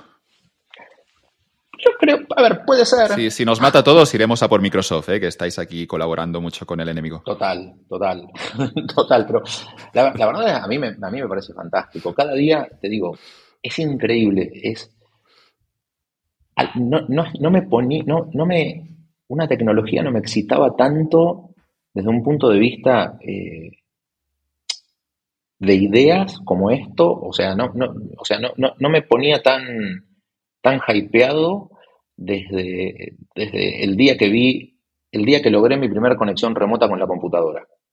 El día que vi que, que se podía hacer algo con la computadora y que está conectado a, no sé, mil kilómetros de distancia o a un centímetro de distancia porque estoy conectado y lo estoy haciendo de forma remota, eh, es increíble. O sea, la cantidad de cosas que uno puede hacer, la cantidad de cosas que uno puede crear, co-crear, porque a mí lo que, lo que me gusta de la inteligencia artificial es que para mí es una herramienta, que es cierto que, puede resolver un montón de cosas, que puede generar un montón de cambios en el trabajo y etcétera, pero, pero a mí me encanta. O sea, yo estoy viendo unas cosas que son realmente fantásticas. De hecho, creo que, creo que el, momento que va a cambiar va a ser cuando haya una mejor interacción eh, mediante la voz. Cuando haya mediante la voz, cuando la interacción mediante la voz sea realmente pervasiva, eso pum, nos va a cambiar la vida. Y la velocidad a la que, a la que está mejorando es increíble. Cuando vos ves lo que está haciendo ahora GPT-4, cuando ves los modelos estos de los LLMs, cómo están funcionando, realmente es súper interesante. También está bueno, estaría bueno que haya mayor entendimiento de qué es y qué no es los modelos estos que estamos viendo, los LLM, ¿no? O sea, los, Large Language Models. O cómo real, o qué conocimiento tienen real de contexto y de, y de sentidos, y qué es el conocimiento y cómo definís conocimiento. Todo eso me, es tan bueno, o sea, estamos en un momento que es fantástico porque a nivel tecnológico lo que estamos viendo es, increíble, sobre todo la, innovación que estamos viendo a nivel tecnológico, pero después a nivel filosófico, a nivel de pensamiento, a nivel de cómo nosotros entendemos el conocimiento, cómo nosotros realmente entendemos lo que es la, inteligencia. Hoy, por ejemplo, había visto un tuit de de, un emprendedor que es muy amigo, y hablaba tipo en plan de emergencia, y yo decía, y, no, y tu trabajo se va a morir, y, yo era, porque ahora la inteligencia esta te va a reemplazar, y yo pensaba, a ver, un skill o una habilidad no es inteligencia, y el conocimiento no es inteligencia. Porque si el conocimiento fuese inteligencia, memorizaríamos todos eh, el, diccionario de la Real Academia Española y listo. Entonces, el conocimiento no es inteligencia, las habilidades no son inteligencia. Entonces, ok, ¿cómo se define inteligencia? Y cómo nosotros podemos hablar de lo que es incluso el lenguaje y cuáles son los límites del lenguaje y los límites del conocimiento. Entonces, es, fascinante, o sea, es imposible no ser optimista, es imposible, es imposible no ser optimista. Bueno, los que son pesimistas son los que trabajos donde dan una respuesta que han memorizado pero que no implementan su inteligencia más allá de esto, ¿no? Que, estos trabajos sí que podrían ser reemplazados, ¿no? Pero me encanta tu punto de vista, Mariano, de que al final esto será un complemento y que nos hará mucho más productivos y nos permitirá llegar a sitios que ni, son, ni, habríamos imaginado que podríamos hacer esas cosas. Mm. Pero sí que hay una parte de gente que puede estar preocupada, ¿no? Pienso, no sé, cualquier tarea que, que esté muy automatizada. A veces trabajos que ya son la señal seguramente que son trabajos que no deberían existir porque es difícil que te llene también un trabajo quizá tan, tan mecanizado. Sí, pero, pero a ver, pero yo siempre pongo el mismo ejemplo. Cuando, cuando inventaron el arado, ¿ok? La gente que araba, o sea, los que araban, el, arado mecánico, ¿no? Los, que araban con, con, pala tuvieron que cambiar de trabajo. ¿Por qué? Porque de golpe se automatizó. No se automatizó, sino que se hizo más simple. Y cuando de golpe se dieron cuenta que podían, podían poner cuatro arados y que lo tire un, un buey, eh, hubo cuatro personas, seguramente cuatro esclavos, ¿ok? Que perdieron sus trabajos. Y algo más hicieron. ¿Entendés? En algún momento, o sea, nosotros, nosotros tendemos a, mirar todo desde un punto de vista dramático, pero es dramático en el, puede ser dramático en el corto plazo. Si uno lo piensa a mediano plazo, lo que esto hace es, incluso vos como sociedad, te fuerza a tener que pensar, ok, ¿qué es lo que tengo que hacer? ¿Sí? Eh, o por ejemplo, tipo uno, hoy, hoy una, una, cosa que, un tweet que me, que me, había, que me había gustado mucho, que hoy había leído, es, de François, François Cholet. El tipo es el, es el creador de Keras, es, autor de, de, libros de Deep Learning, etc. Y hoy tuiteó, de hecho lo estoy leyendo, que era eh, preguntar si hoy en día es vale la pena aprender a codear en la era de la inteligencia artificial es como preguntarse si, es, si era todavía relevante aprender a escribir en la era de la, eh, de la prensa de la prensa mecánica o, de la imprenta, sorry, de, la imprenta. Porque ahora es mucho más valioso que antes, lo que vos ganaste es, una nueva palanca de conocimiento. Y la realidad es que, es que está bueno tratar de entender qué es una cómo, cómo, cómo podés apalancar en esa herramienta. ¿sí? De hecho, tengo, tengo varios amigos, sobre todo de la época que yo tenía una red de blogs, en la cual dicen, uy, no, nos vamos, ahora no voy a tener más que escribir. Y yo por dentro pensaba, no, pero al contrario, es, vos antes tenías que, que trabajar 48 horas para escribir una nota larga. Ok, usá, fíjate, tipo, pedile datos, pedí históricos, o sea, pedí, ok, tipo, no sé, are you familiar with, with the history of, of BlackBerry? Y que te tire la historia de BlackBerry. Entonces, más allá de que te la sepas de memoria, porque seguramente si estás en tecnología la conocías, entonces el background, la investigación, el, traer cosas, hay un montón de, formas que podés complementar. Y de hecho, a ver, podés refinar el, el, copilot que se está usando en, Microsoft 365 es fantástico. O sea, mis mails, mis mails corporativos y mis mails eh, formales, ahora es refinalo, pero así es, refine this. Es, lo único que le digo. Y gran, o sea, 90% de las veces la pega. 80, a ver, después, o sea, 90% de las veces la pega y en el 10% restante tengo que hacer modificaciones, pero es muy raro que haga una estupidez. Entonces, nada, te termina ayudando. Obviamente, tipo, no lo uso para todo, ¿eh? lo, uso, lo usas para cosas cuando no estás seguro, cuando querés complementar. Entonces, es, es una herramienta para co-creación. Por eso se llaman copilotos. Y de nuevo, es un, es un, es un modelo.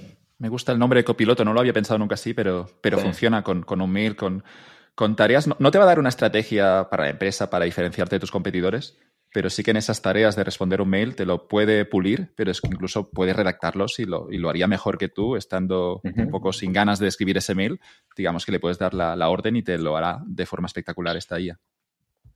Y al fin del día, mira, yo siempre pienso lo mismo y, esto siempre lo trato de discutir con un amigo que se llama Diego, que para mí es uno de los Diego Bach, que es, amigo mío y para mí es uno de los tipos más inteligentes que conozco. Em, y, lo que yo digo es, con, estas herramientas que lo que hacen son, es buscar patrones y esos patrones, ¿sí? Te, te, tira información, o al menos así es como, como trabaja un, un LLM, es hay veces que cuando le hago preguntas, cuando le hago preguntas o cuando lo hago refinar un mail, lo que está bueno es que encuentra patrones diferentes o encuentra sutilezas diferentes. Entonces digo, ah, para, qué bueno que use esta palabra, porque entonces puedo hacer un reframe o puedo rearmar la frase completa de otra manera. Entonces, no lo hace, no lo hace la máquina o no lo hace el algoritmo, lo hago yo, pero basado en un tic en un insight muy chiquito que me dio el algoritmo. Nosotros tenemos un montón de herramientas que, trabajan viendo eso, o que, o que, por ejemplo, te dan ideas de cuándo, cuándo es tu mejor horario para tomarte un break de una hora para responder mails o para enfocarte en, cosas, o por ejemplo, para hacer diseños de, tu, de tus presentaciones. Tipo, yo soy malísimo manejando PowerPoint, pero malísimo, ¿eh? Y ahora lo hago en blanco, tipo, tu, tu, tu, tu, escribo y hago, tuc, créame una presentación basada en esto. Y ya está. Yo soy feliz con eso. Mira, que, mira con qué poco me conformo. ¿Crees que habrá tareas que, esta inteligencia no, podrá hacer? Es decir, ese debate de que hay siempre un componente que los humanos, en una, serie de decisiones, digamos que, estos programas nunca podrán hacerlo también como los humanos. Quizás sí. Es el cambio del componente humano, ¿no? A la hora de tomar incluso decisiones estratégicas de una empresa que, insisto, ¿no? Que las, estas inteligencias entiendo que pueden ser un buen copilot, si habrá lugar para ese, ese, espacio para la decisión humana o si habrá un entorno en el que al final es que será mejor que absolutamente todo lo decida una, una inteligencia artificial. Mira, yo creo... Em, es, una, pregunta filosófica, ¿eh? no, es fácil responderla. No, no, a ver, yo creo, a ver, yo creo que, yo creo, no sé si la pregunta tiene sentido. A ver, pero, pero no. porque, no porque esté mal. No, no, no, pero no porque esté mal. Es, qué sé yo, estoy seguro que una máquina puede hacer algo. O sea, estoy seguro que una máquina puede hacer todo lo que hago yo. Pero literal, ¿eh? estoy seguro que en algún momento una máquina va a hacer todo lo que hago yo. Em, pero a ver, pero de nuevo, es lo mismo que en un momento se imaginaban que navegar el, océano y salir de de Génova y llegar a, América, no, de Génova, nació en Génova, pero salió de, no me acuerdo dónde salió Colón. Creo que de Cádiz. eso, ahí está, de Cádiz, ahí está. Cuando, cuando Colón salió de Cádiz y llegó a las Américas, se imaginaban que la única, la única forma de guiarse era a través de alguna herramienta y un tipo que era capaz de guiarse y seguir las rutas. Y hoy apretas un botón y el GPS lo hace por vos. O sea, no tenés que hacer nada. Literalmente no tenés que hacer nada. El GPS tiene la ruta, etcétera, etcétera. Y antes eso era considerado un arte. Después, en algún momento, tipo, era considerado un arte tirar un, un patrón artístico. Y hoy en día lo hace basado en patrones previos, lo hace un transformer. En algún momento van a poder hacer una obra de arte seguramente, pero tampoco sé si es, si es tan importante. No estoy seguro que sea tan importante. ¿eh? Creo, que, creo que siempre va a haber pequeñas cosas o pequeñas, o pequeñas cosas que el ser humano puede hacer. Por ejemplo, no te olvides que todos son patrones, ¿no? Entonces, el otro día leí una noticia de un jugador de Go, que es el, el juego este asiático, chino, creo, eh, o coreano, eh, que, lo, que está logrando ganar a todos los a todos los programas de inteligencia artificial que hasta ahora eran imbatibles. Y el tipo ni siquiera es un gran campeón. El tipo es literalmente un, amateur. Lo que se dio cuenta fue que todos los, programas estaban entrenados de una manera y él encontró que había patrones que no, no, no seguían porque eran completamente ridículos. Entonces él encontró que si iba por los patrones ridículos, no tenía, las máquinas no tenían suficiente entrenamiento y entonces al no tener suficiente entrenamiento las podía derrotar. Y las derrotaba. ¿Por qué? Porque son, hoy en día son, son, son simplemente análisis de patrones. Con lo cual, sí, pueden crear obras de arte, sí, seguramente pueden venir con ideas estratégicas de, negocio en algún punto, van a, van a aparecer con ideas de, de, estrategia de negocios mejores que las nuestras, pero al fin del día van a necesitar información, van a necesitar guía o van a necesitar alguien que les diga qué hacer, o al menos tipo, mientras nosotros estemos al mal mando, vamos, a, vamos a hacerlo, ¿no? No lo digo por François o por Diego, pero me da mucha pereza la gente que cuando aparecen estas tecnologías revolucionarias siempre se suben al barco y nos lo cuentan como si fueran expertos y básicamente han descubierto esto hace cuatro telediarios pero te lo cuentan, ¿no? Como si fueran grandes expertos, pero insisto que es algo seguramente inevitable, ¿no? En estas burbujas que aparezca gente que, que, que, la, que, van de expertos, pero, pero luego... Los que, hace, los que hace seis meses eran expertos en Web3. Sí, ahora se han movido, sí, sí, van, han pasado por todos sitios, ¿no? De cripto, Web3, pero... y ahora, Están, ahora están hablando de, de, la IA, pero... me da un poco de pereza este tipo de, perfil, pero insisto que seguramente es inevitable que aparezca. Viste, con una inteligencia artificial no, disfrutaríamos de, todos los cantamañanas. Qué palabra linda que me gusta, cantamañanas. ¿eh? Hay un montón de palabras que tienen en España que me encantan. cantamañanas es buena. Lo, describe, muy bien el, problema. Sí, después fantasma, fantasma, que yo, no, lo usaba, o sea, no se usaba en Latinoamérica, o al menos no en Argentina y después una cosa que me gusta mucho es cuando insultan diciendo tonto. O sea, los argentinos insultamos un poco más fuerte, ¿sí? Pero, pero, pero es, muy, es muy bueno como lastima. Es decir, qué tonto eres, tío. Con mi acento horrible, ¿no? Pero sí, eh, la verdad me, gusta mucho. Sí, algunos de estos temas que querían por aquí, pero, pero bueno. la, ventaja es que después, la ventaja es que después todo se edita. Por eso, fíjate, fíjate qué ordenado que soy, que espero a que termines las preguntas y recién después dejo como espacio para que puedas matar las preguntas que quieras. O sea, así podés editar y cortar lo que sea. Creo que no voy a cortar nada. lo, hará la IA, lo hará la inteligencia artificial, cortará lo que le diré. Es que es lo menos probable que, la, que interese a la gente y la, y la máquina editará esta entrevista y dejará. Espero que deje la entrevista entera, ¿no? Pero te imaginas que luego la editará esta. Pero con las cosas que realmente la gente quiere saber, ¿no? Bueno, no, eh, me gusta, no me gusta este futuro.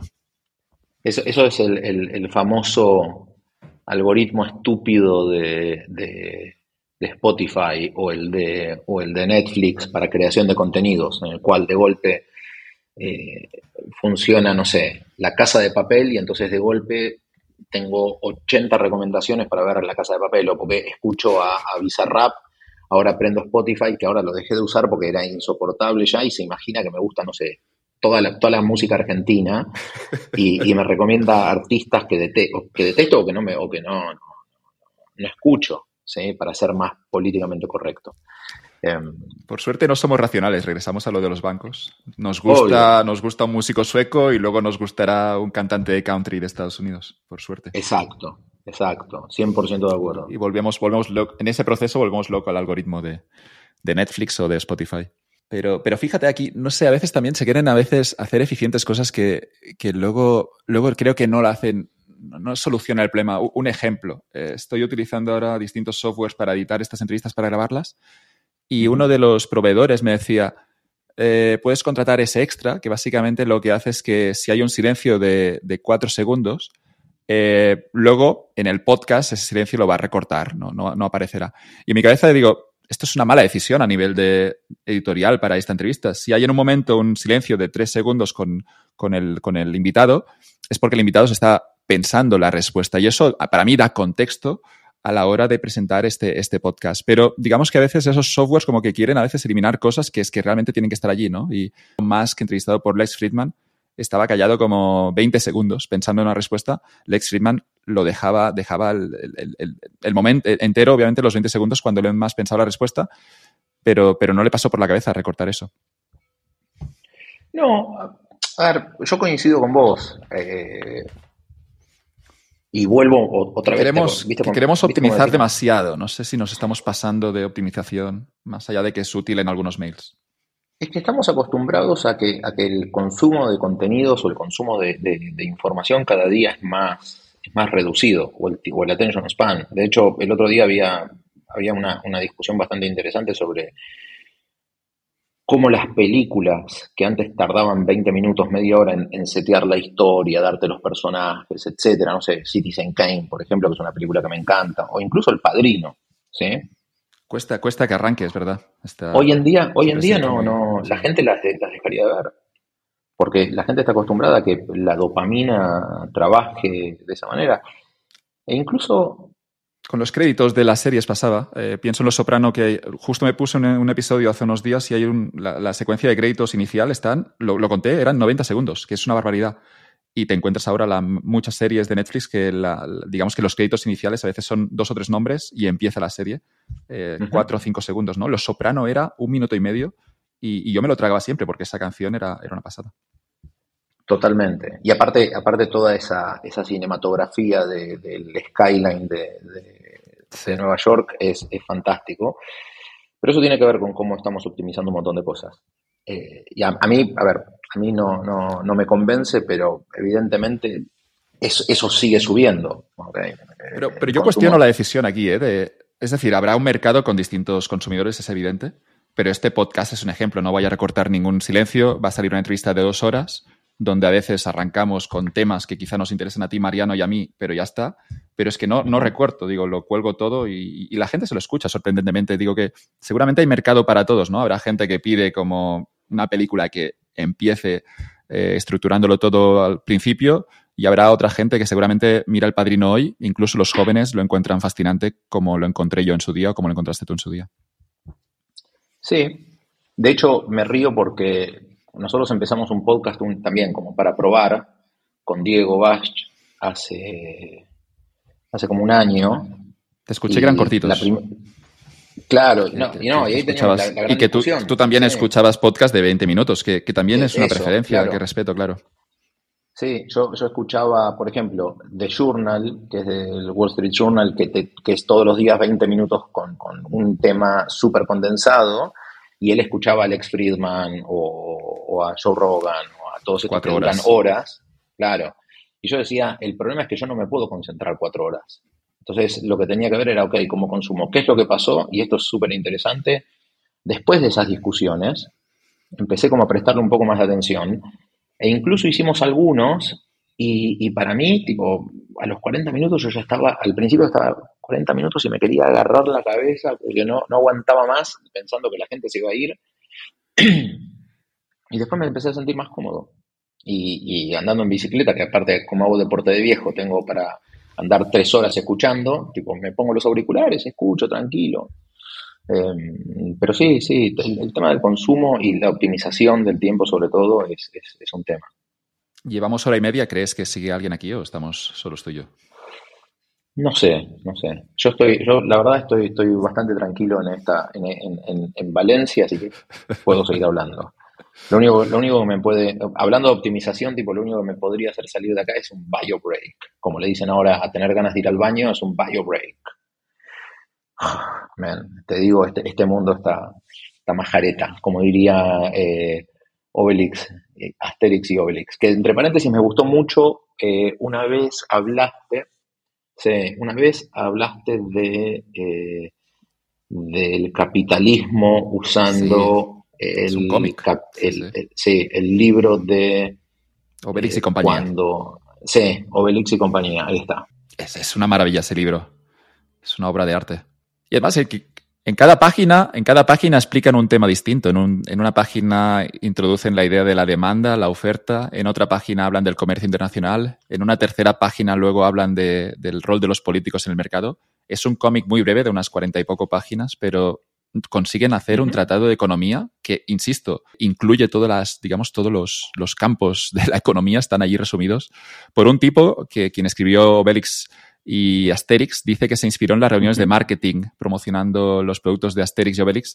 Dice que en una de esas infumables reuniones de marketing donde se intentaba comercializar distintos productos. Digamos que el tipo dijo algo así como que su inspiración habían sido esas reuniones con PowerPoint y que de allí sacó todas las ideas para escribir esa obra de arte que es Obelix y compañía.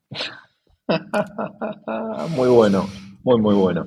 Sí, tiene que venir alguien de fuera a veces para, ver un poco cómo es una reunión de empresa, ¿no? sí, totalmente. Y darse cuenta de que, pero ¿qué estás diciendo, no? El, ilustrador era Alberto Uderzo, que era quien dibujaba, pero el quien puso los guiones de Asterix era René Goscini. Y René Goscini hace, hace, hace ese, ese, guion, dice, inspirado por, por lo que por esas reuniones a las que fue como invitado para vender más merchandising de Asterix y Obelix. Bueno, una de las cosas, mira, atando el tema de, las reuniones, una de las cosas que, que estoy probando hace tiempo es el, la sumarización o el resumen de las reuniones que te hace eh, que te hace inteligencia artificial. Es increíble como... Aquí es potente eso, ¿eh? Reunión. una reunión de 40 minutos te la resume en tres líneas y, el, y, y muchas, muchas veces es, ok, ¿hizo un mal resumen o realmente esto no fue óptimo? y te das cuenta que, no, que a ver, muchas veces no fue resumen. pero sí sí. sí, sí, sí, es, un, es un muy buen resumen, es un muy buen resumen, eh, te dice las cosas. Hay veces que funciona terriblemente mal, eh. Hay veces que, que, es increíble, que dice hacer un resumen de una reunión de 15 minutos y te escribe cinco páginas. Pero bueno, nada, pasa. Che, eh, ¿qué otro tema querés hablar? Te quería preguntar por eso, grandes empresas, de esa cuestión de, la innovación, pero en, grandes empresas, tú que has estado en Telefónica, en Guaira y ahora también en Microsoft, que ¿cómo, ¿cómo, ves eso de trabajar dentro de una empresa, ¿no? El hecho de si se innova, si hay una innovación, igual sí. Porque al final tenemos también que hay esas figuras, las, las startups pequeñitas que tienen más agilidad, pero siempre pienso que una gran empresa también tiene una muy buena, una muy buena posición para hacer grandes innovaciones en el mercado. Y tú que has estado desde dentro, Mariano, me interesa tu opinión. Eh, a ver, en cuanto a la, posibilidad de innovar. más recursos, por supuesto, claro. A ver, eso, eso, te iba a decir. Pero pueden tener más burocracia y más frenos, ¿no? Y supongo que es, esa para mí es la, parte fascinante. A ver, tenés, tenés más burocracia, tenés más política interna, tenés más frenos, tenés un, freno. A ver, lo primero que frena a las empresas a innovar es básicamente el miedo a matar sus, sus gallinas de huevos de oro.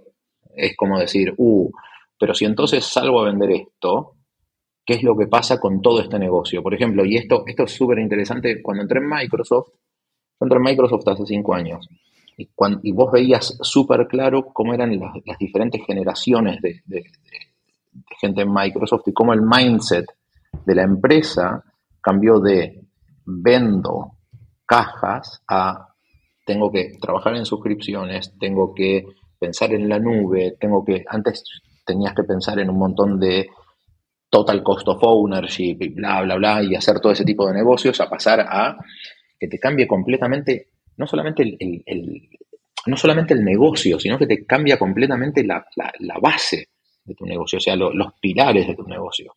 Entonces, me parece que fue súper interesante y que cuando tenés atrás la espalda financiera para hacer un cambio cultural que lleva mucho tiempo, lo puedes hacer.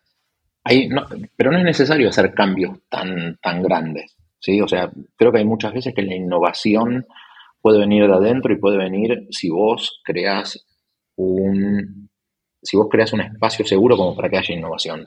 Y eso es una de las cosas, yo te digo, una de las cosas que, que me pasa acá cuando llego y leo noticias eh, pegándole a, a Payete, a José María Álvarez Payete, que es el, presidente de Telefónica o el, CEO de Telefónica. Yo lo que digo es, mira, en, un, en una industria que no se caracteriza por hacer este tipo de iniciativas, ¿cuánto valor hubo que hace, estamos hablando, o sea, estamos en 2023, esto fue hace, hace más de 10 años, se le ocurrió trabajar con una aceleradora corporativa, se le ocurrió salir a buscar ideas, se le ocurrió trabajar con programas de entrepreneurship, se le ocurrió ir a ver, ok, ¿cómo puedo generar cosas que tienen que ver con ciberseguridad? ¿Cómo puedo generar negocios que van más allá de la venta de SMS? Porque cuando vos, vos volvés atrás, en 2007 se lanzó el iPhone, en 2011 estaba trabajando, o sea, ya se estaba trabajando con Guaira, en 2010 en su cabeza ya estaba funcionando. Con lo cual, lo que hay, yo creo que, las empresas, o al menos la, innovación en las grandes empresas, tiene que ver con una decisión de, top-down. O sea, pocas veces la innovación es, de las bases hacia arriba, porque en general cuando es de las bases hacia arriba, lo que los incentivos no están alineados. Ahora, cuando es desde arriba hacia abajo, de una manera en la cual se busca que la innovación, que potencialmente puede ser disruptiva, termina, termine cuidando la estructura de la empresa o termina, termina reemplazando incluso a cuadros de la empresa, pero se hace con, tiempo y se hace con coraje, yo creo que, es un, gran, una gran forma de dirigirlo. Una vez que, tenés la decisión corporativa, después el innovar es, es, fácil. ¿Por qué? Porque tenés el capital, tenés los recursos y el gran problema es que te agarre de golpe una crisis o que te agarre una recesión como, como te está agarrando ahora y lo primero que vas a cortar son las estrategias de innovación. O sea, el gran problema de la innovación en las empresas que, que una startup a veces no lo tiene es ahora estás planeando para una recesión que puede durar un año, dos años, tres años, lo que sea. ¿Sí? ¿Qué es lo primero que matás? O sea, matás el core que te está generando plata y que te va a generar cash flow durante los próximos 2-3 años o matás la estrategia de innovación que en 10 años te iba a generar algo o te estaba preparando para el futuro? La respuesta es que en general matan eso. ¿sí? Entonces, vos ves, por ejemplo, que hay muchas empresas, especialmente las Big Tech, que están matando unidades de negocio que estaban trabajando en el futuro, o que estaban trabajando en productos que no son...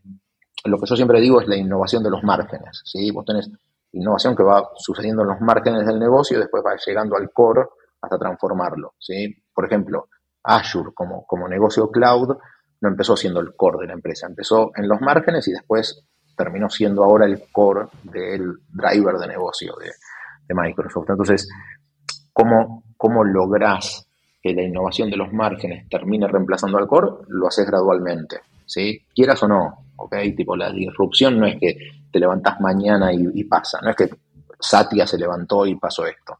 De hecho, cuando Satya asumió Microsoft, había, se había comprado Nokia, había un montón de cosas que se habían hecho.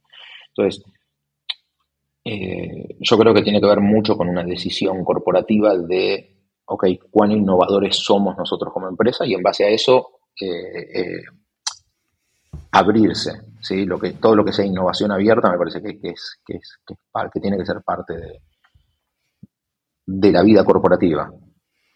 Hay, un problema, como yo lo veo a veces, de fijar las métricas a corto o a largo plazo y tenemos unos mercados que se presentan beneficios, ingresos trimestrales y digamos que, no sé, a veces la sensación de que se puede, que algunos accionistas o el propio mercado en su global, como que da demasiada importancia a veces a unos ingresos a corto plazo cuando lo que importa es si esa empresa tiene una estrategia a largo plazo, ¿no? Y, pienso que aquí el, error, insisto, de algunos ejecutivos, de algunos directivos, que porque saben que se les va a recompensar lo que presenten a nivel trimestral, de, matar luego unidades de negocio que podrían funcionar a muy largo plazo, ¿no? y pienso en empresas que quizá ya no, ya no están incluso ni cotizando en bolsa o que tienen un capital muy concentrado en el sentido de que quien está tomando las decisiones es también propietario de la empresa, que luego esa empresa se pueden permitir hacer apuestas a largo plazo sin la presión aquí de los accionistas de los mercados por los ingresos que puedan reportar a, corto plazo, ¿no? Y, veo que, claro, ya no pensamos en empresas, sino muchas veces incluso en decisiones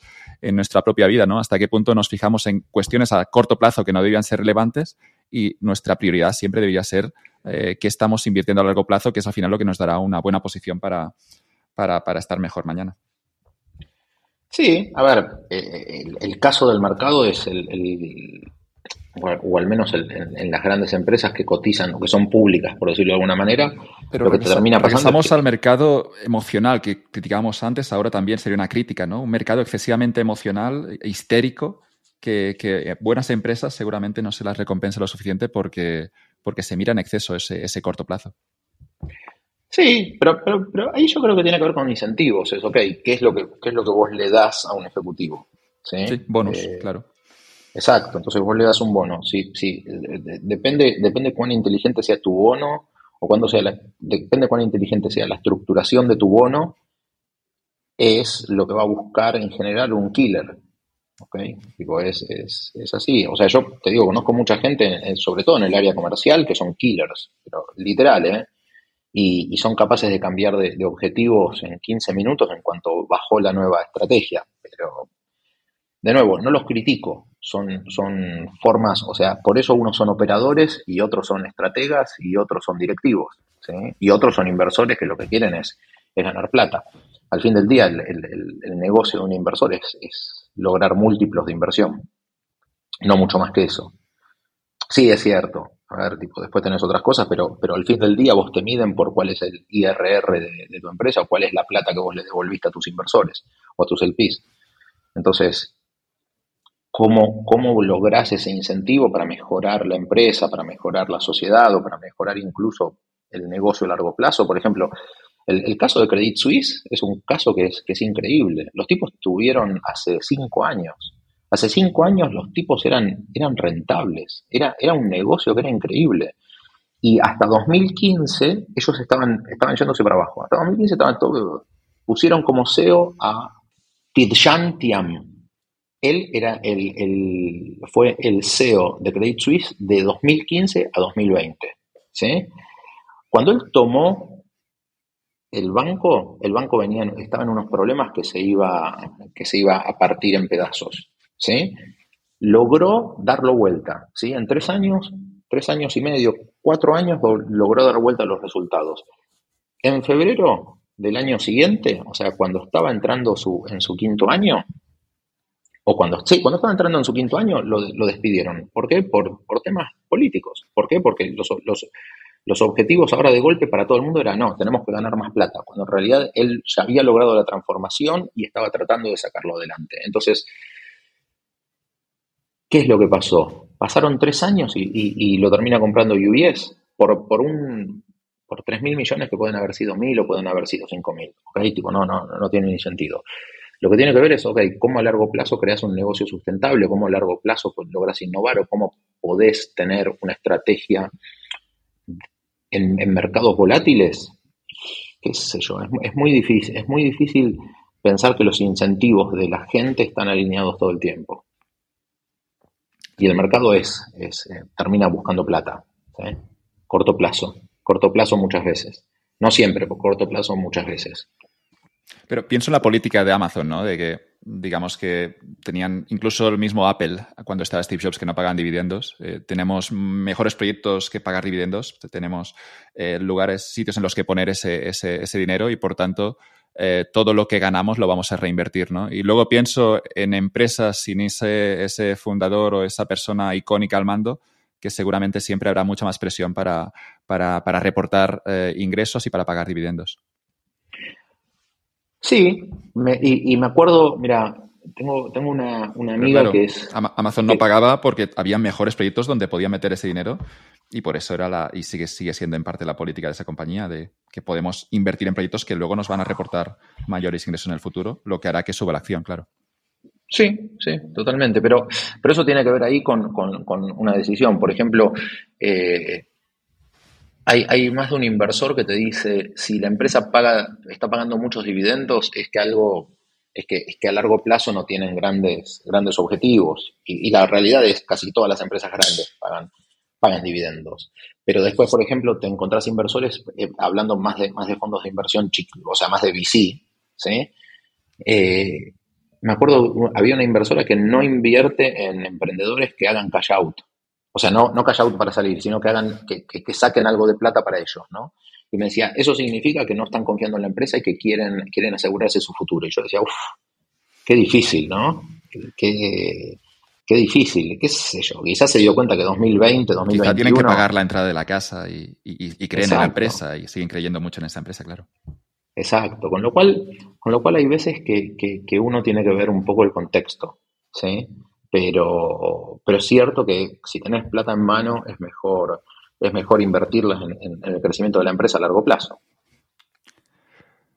El caso de Tijan Tiam, la verdad, es súper interesante de, ver, sobre todo para pensar cómo, cómo, un board of directors, o sea, el directorio de una empresa, también tiene objetivos o tiene, o tiene incentivos financieros tan a, a 3, 6, 12 meses que, termina jugándoles en contra.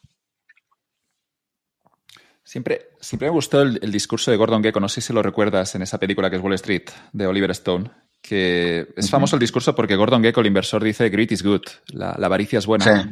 Pero en ese discurso hace durante los minutos previos a ese greed is good, hace un alegato, eh, digamos que está acusando al board of directors de apropiarse de recursos de los accionistas pero es difícil, ¿no? Eso de gestionar aquí, que, los directivos eh, tomen la mejor decisión. Veo, veo el problema también a nivel de innovación que decías antes, que si hay alguien, un directivo arriba que sabe dónde va, es genial y, la empresa funcionará porque va top-down.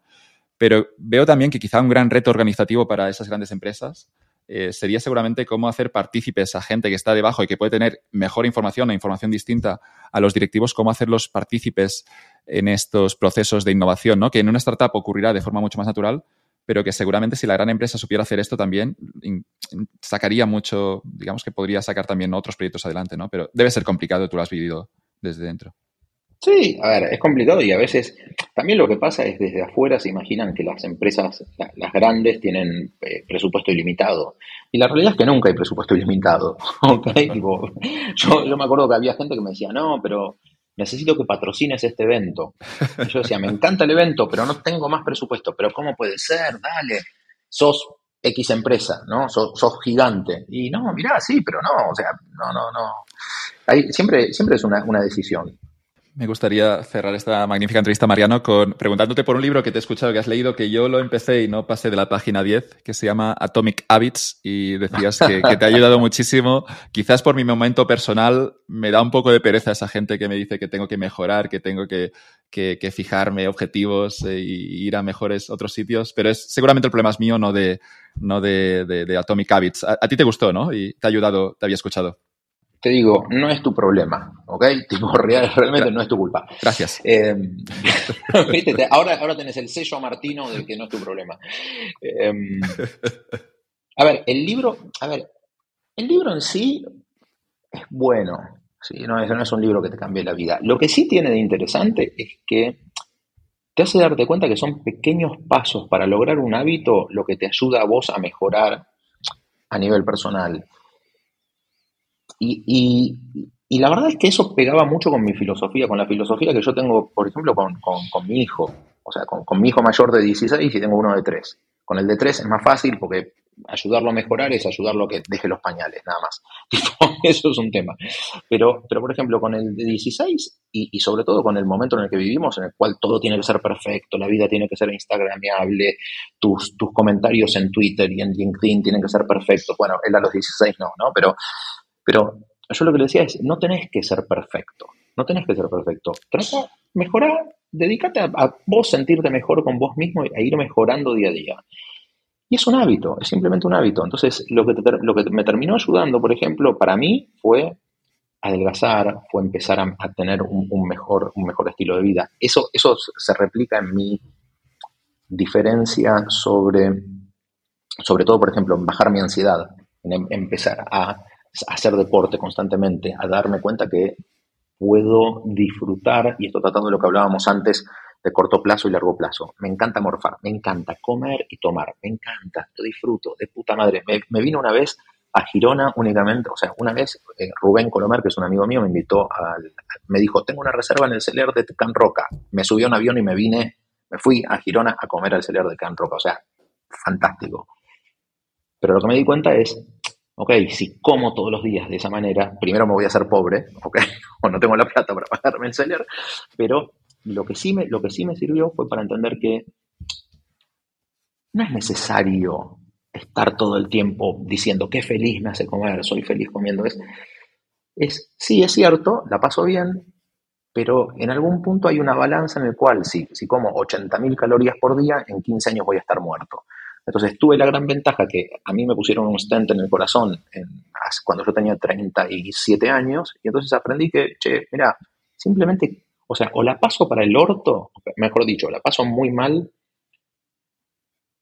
pensando todos los días lo que tengo que hacer o simplemente trato de cambiar hábitos que me ayuden a, a vivir una vida un poco más sana. Y eso después se refleja, se refleja en cómo estás vos más tranquilo, más cómodo, tomas mejores decisiones y te das cuenta de veces, como, como hablábamos al principio de, la charla, em, que no todo es tan complicado, no todo es blanco-negro, ¿viste? No, no. La verdad lo que tiene de bueno Atomic Habits, Atomic Habits es básicamente eso, que te, hace, te, te ayuda a entender el poder de los hábitos para ir transformando poco a poco cosas malas de tu vida. Me, gusta, creo, el concepto de interés compuesto aquí, que empieza una pequeña decisión, pero se va, se va acumulando y ocurre con las buenas y, también con las malas, ¿no? Y, entender también que las malas decisiones se van acumulando, ¿no? Ese concepto de interés compuesto también es muy potente a la hora de tomar decisiones porque te das cuenta de que, digamos, que es exponencial y... Sí, 100%. De hecho, de hecho yo, yo me río porque lo del, para mí es, es, es eso, ese interés compuesto. Sobre todo cuando, cuando, ¿sabes cuando lo empiezas a ver? Cuando empiezas a entender de salud. Por ejemplo, el interés compuesto cómo afecta al colesterol y cómo el colesterol va tapándote las arterias y un día tú vas a abrir como me pasó a mí, fui a abrir la ladera y tuve un, incidente cardíaco y te das cuenta que nada, podría haber palmado, pero y, después es, mira, salgo a andar en bici, la disfruto, no me ves con una mala vida. Entonces, eh, el, digo, no todo tiene que ser medido, no todas las decisiones tienen que ser súper racional, etcétera. Tipo, sigo comiendo, sigo tomando, me encanta, pero, pero lo disfruto, lo hago cuando lo disfruto. Como, como dice mi hijo mayor, es como cuando tengo hambre, punto. No, no, y listo. ¿Y si, te invitan al sello de Can Roca, tienes que decir que sí de nuevo? Porque, obvio, obvio. Pero que todo ese interés compuesto empieza en una pequeña decisión. Yo creo que eso también es una idea potente. Hay una, hay una regla que es, que es los dos minutos. Dedicale, no, me acuerdo quién, lo leyó, pero es básicamente dedicale los primeros dos minutos a una actividad y vas a ver que la actividad sale sola. Por ejemplo, tenés que salir a andar en bici, ponete las zapatillas o ponete las, las, las mallas. Y después de ponerte las mallas y ya está, vas a salir a andar. o sea, no jodas. Pero hay la restricción, ¿no? Hay, hay una barrera y hay que superarla. Exacto. Es tan fácil como ponerte las mallas. Ha sido un placer escucharte. Si hay algún hater de si a alguien no le ha gustado, simplemente decirle que, vigile, que lo que nos diga, porque, porque quizá vamos, estaremos, llamaremos al timbre de, su casa y. Pero esperemos que no lleguen haters de eso. Eso es cuando yo era joven, cuando era joven y, más guerrero, cuando no tenía buenos hábitos o algo así. La reputación ya la tienes y eso, eso que te llevas, eso que te, te ahorras de lidiar con haters.